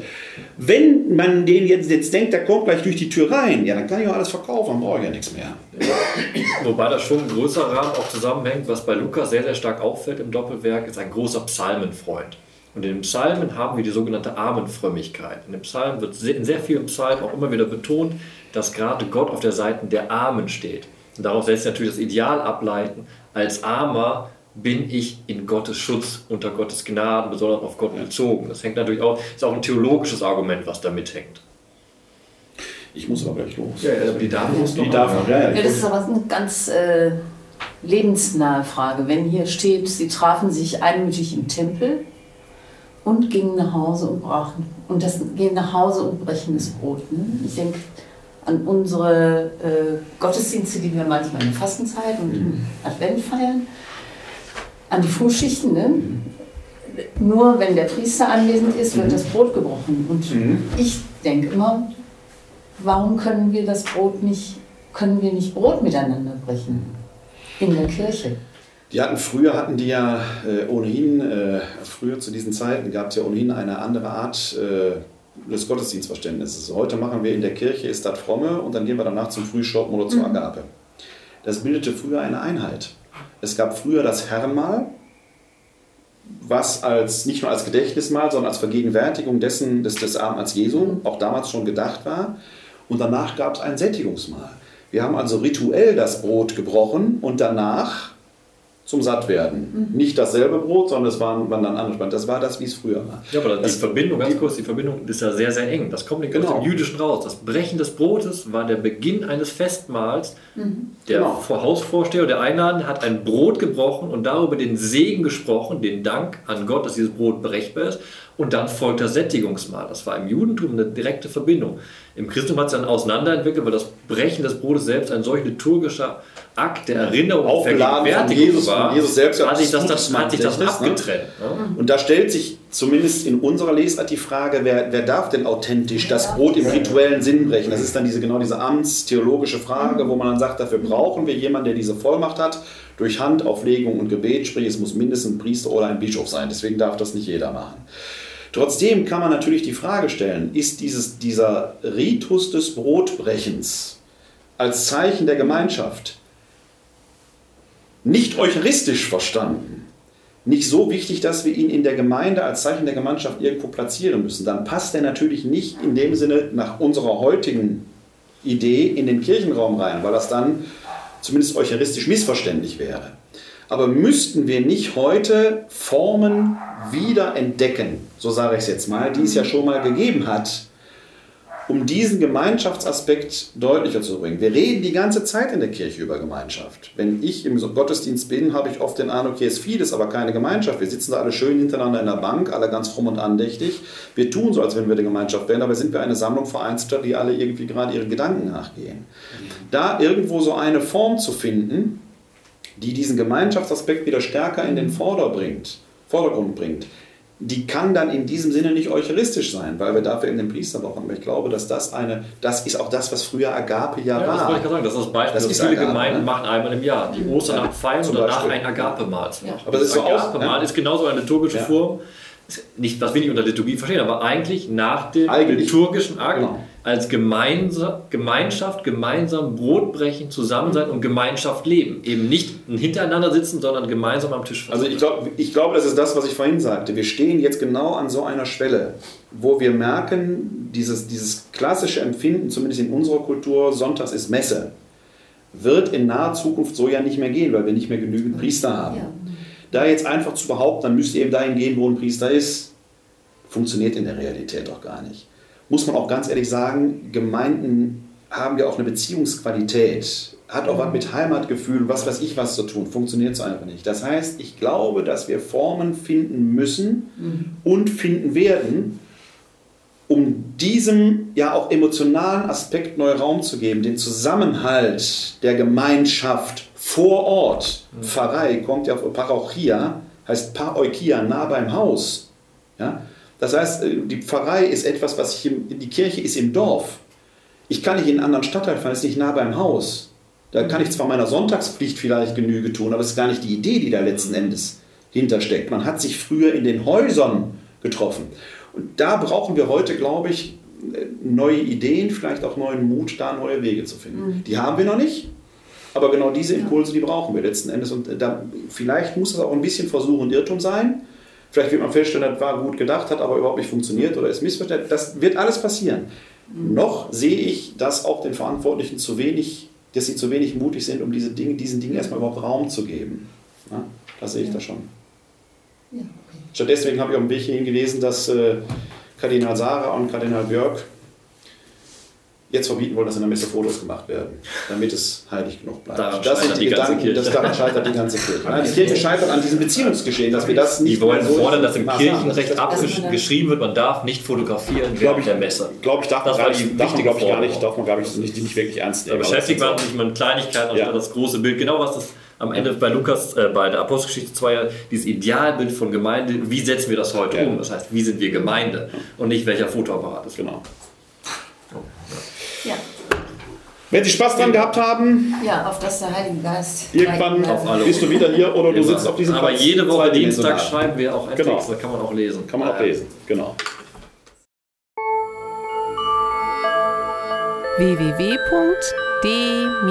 www.d-verbum.de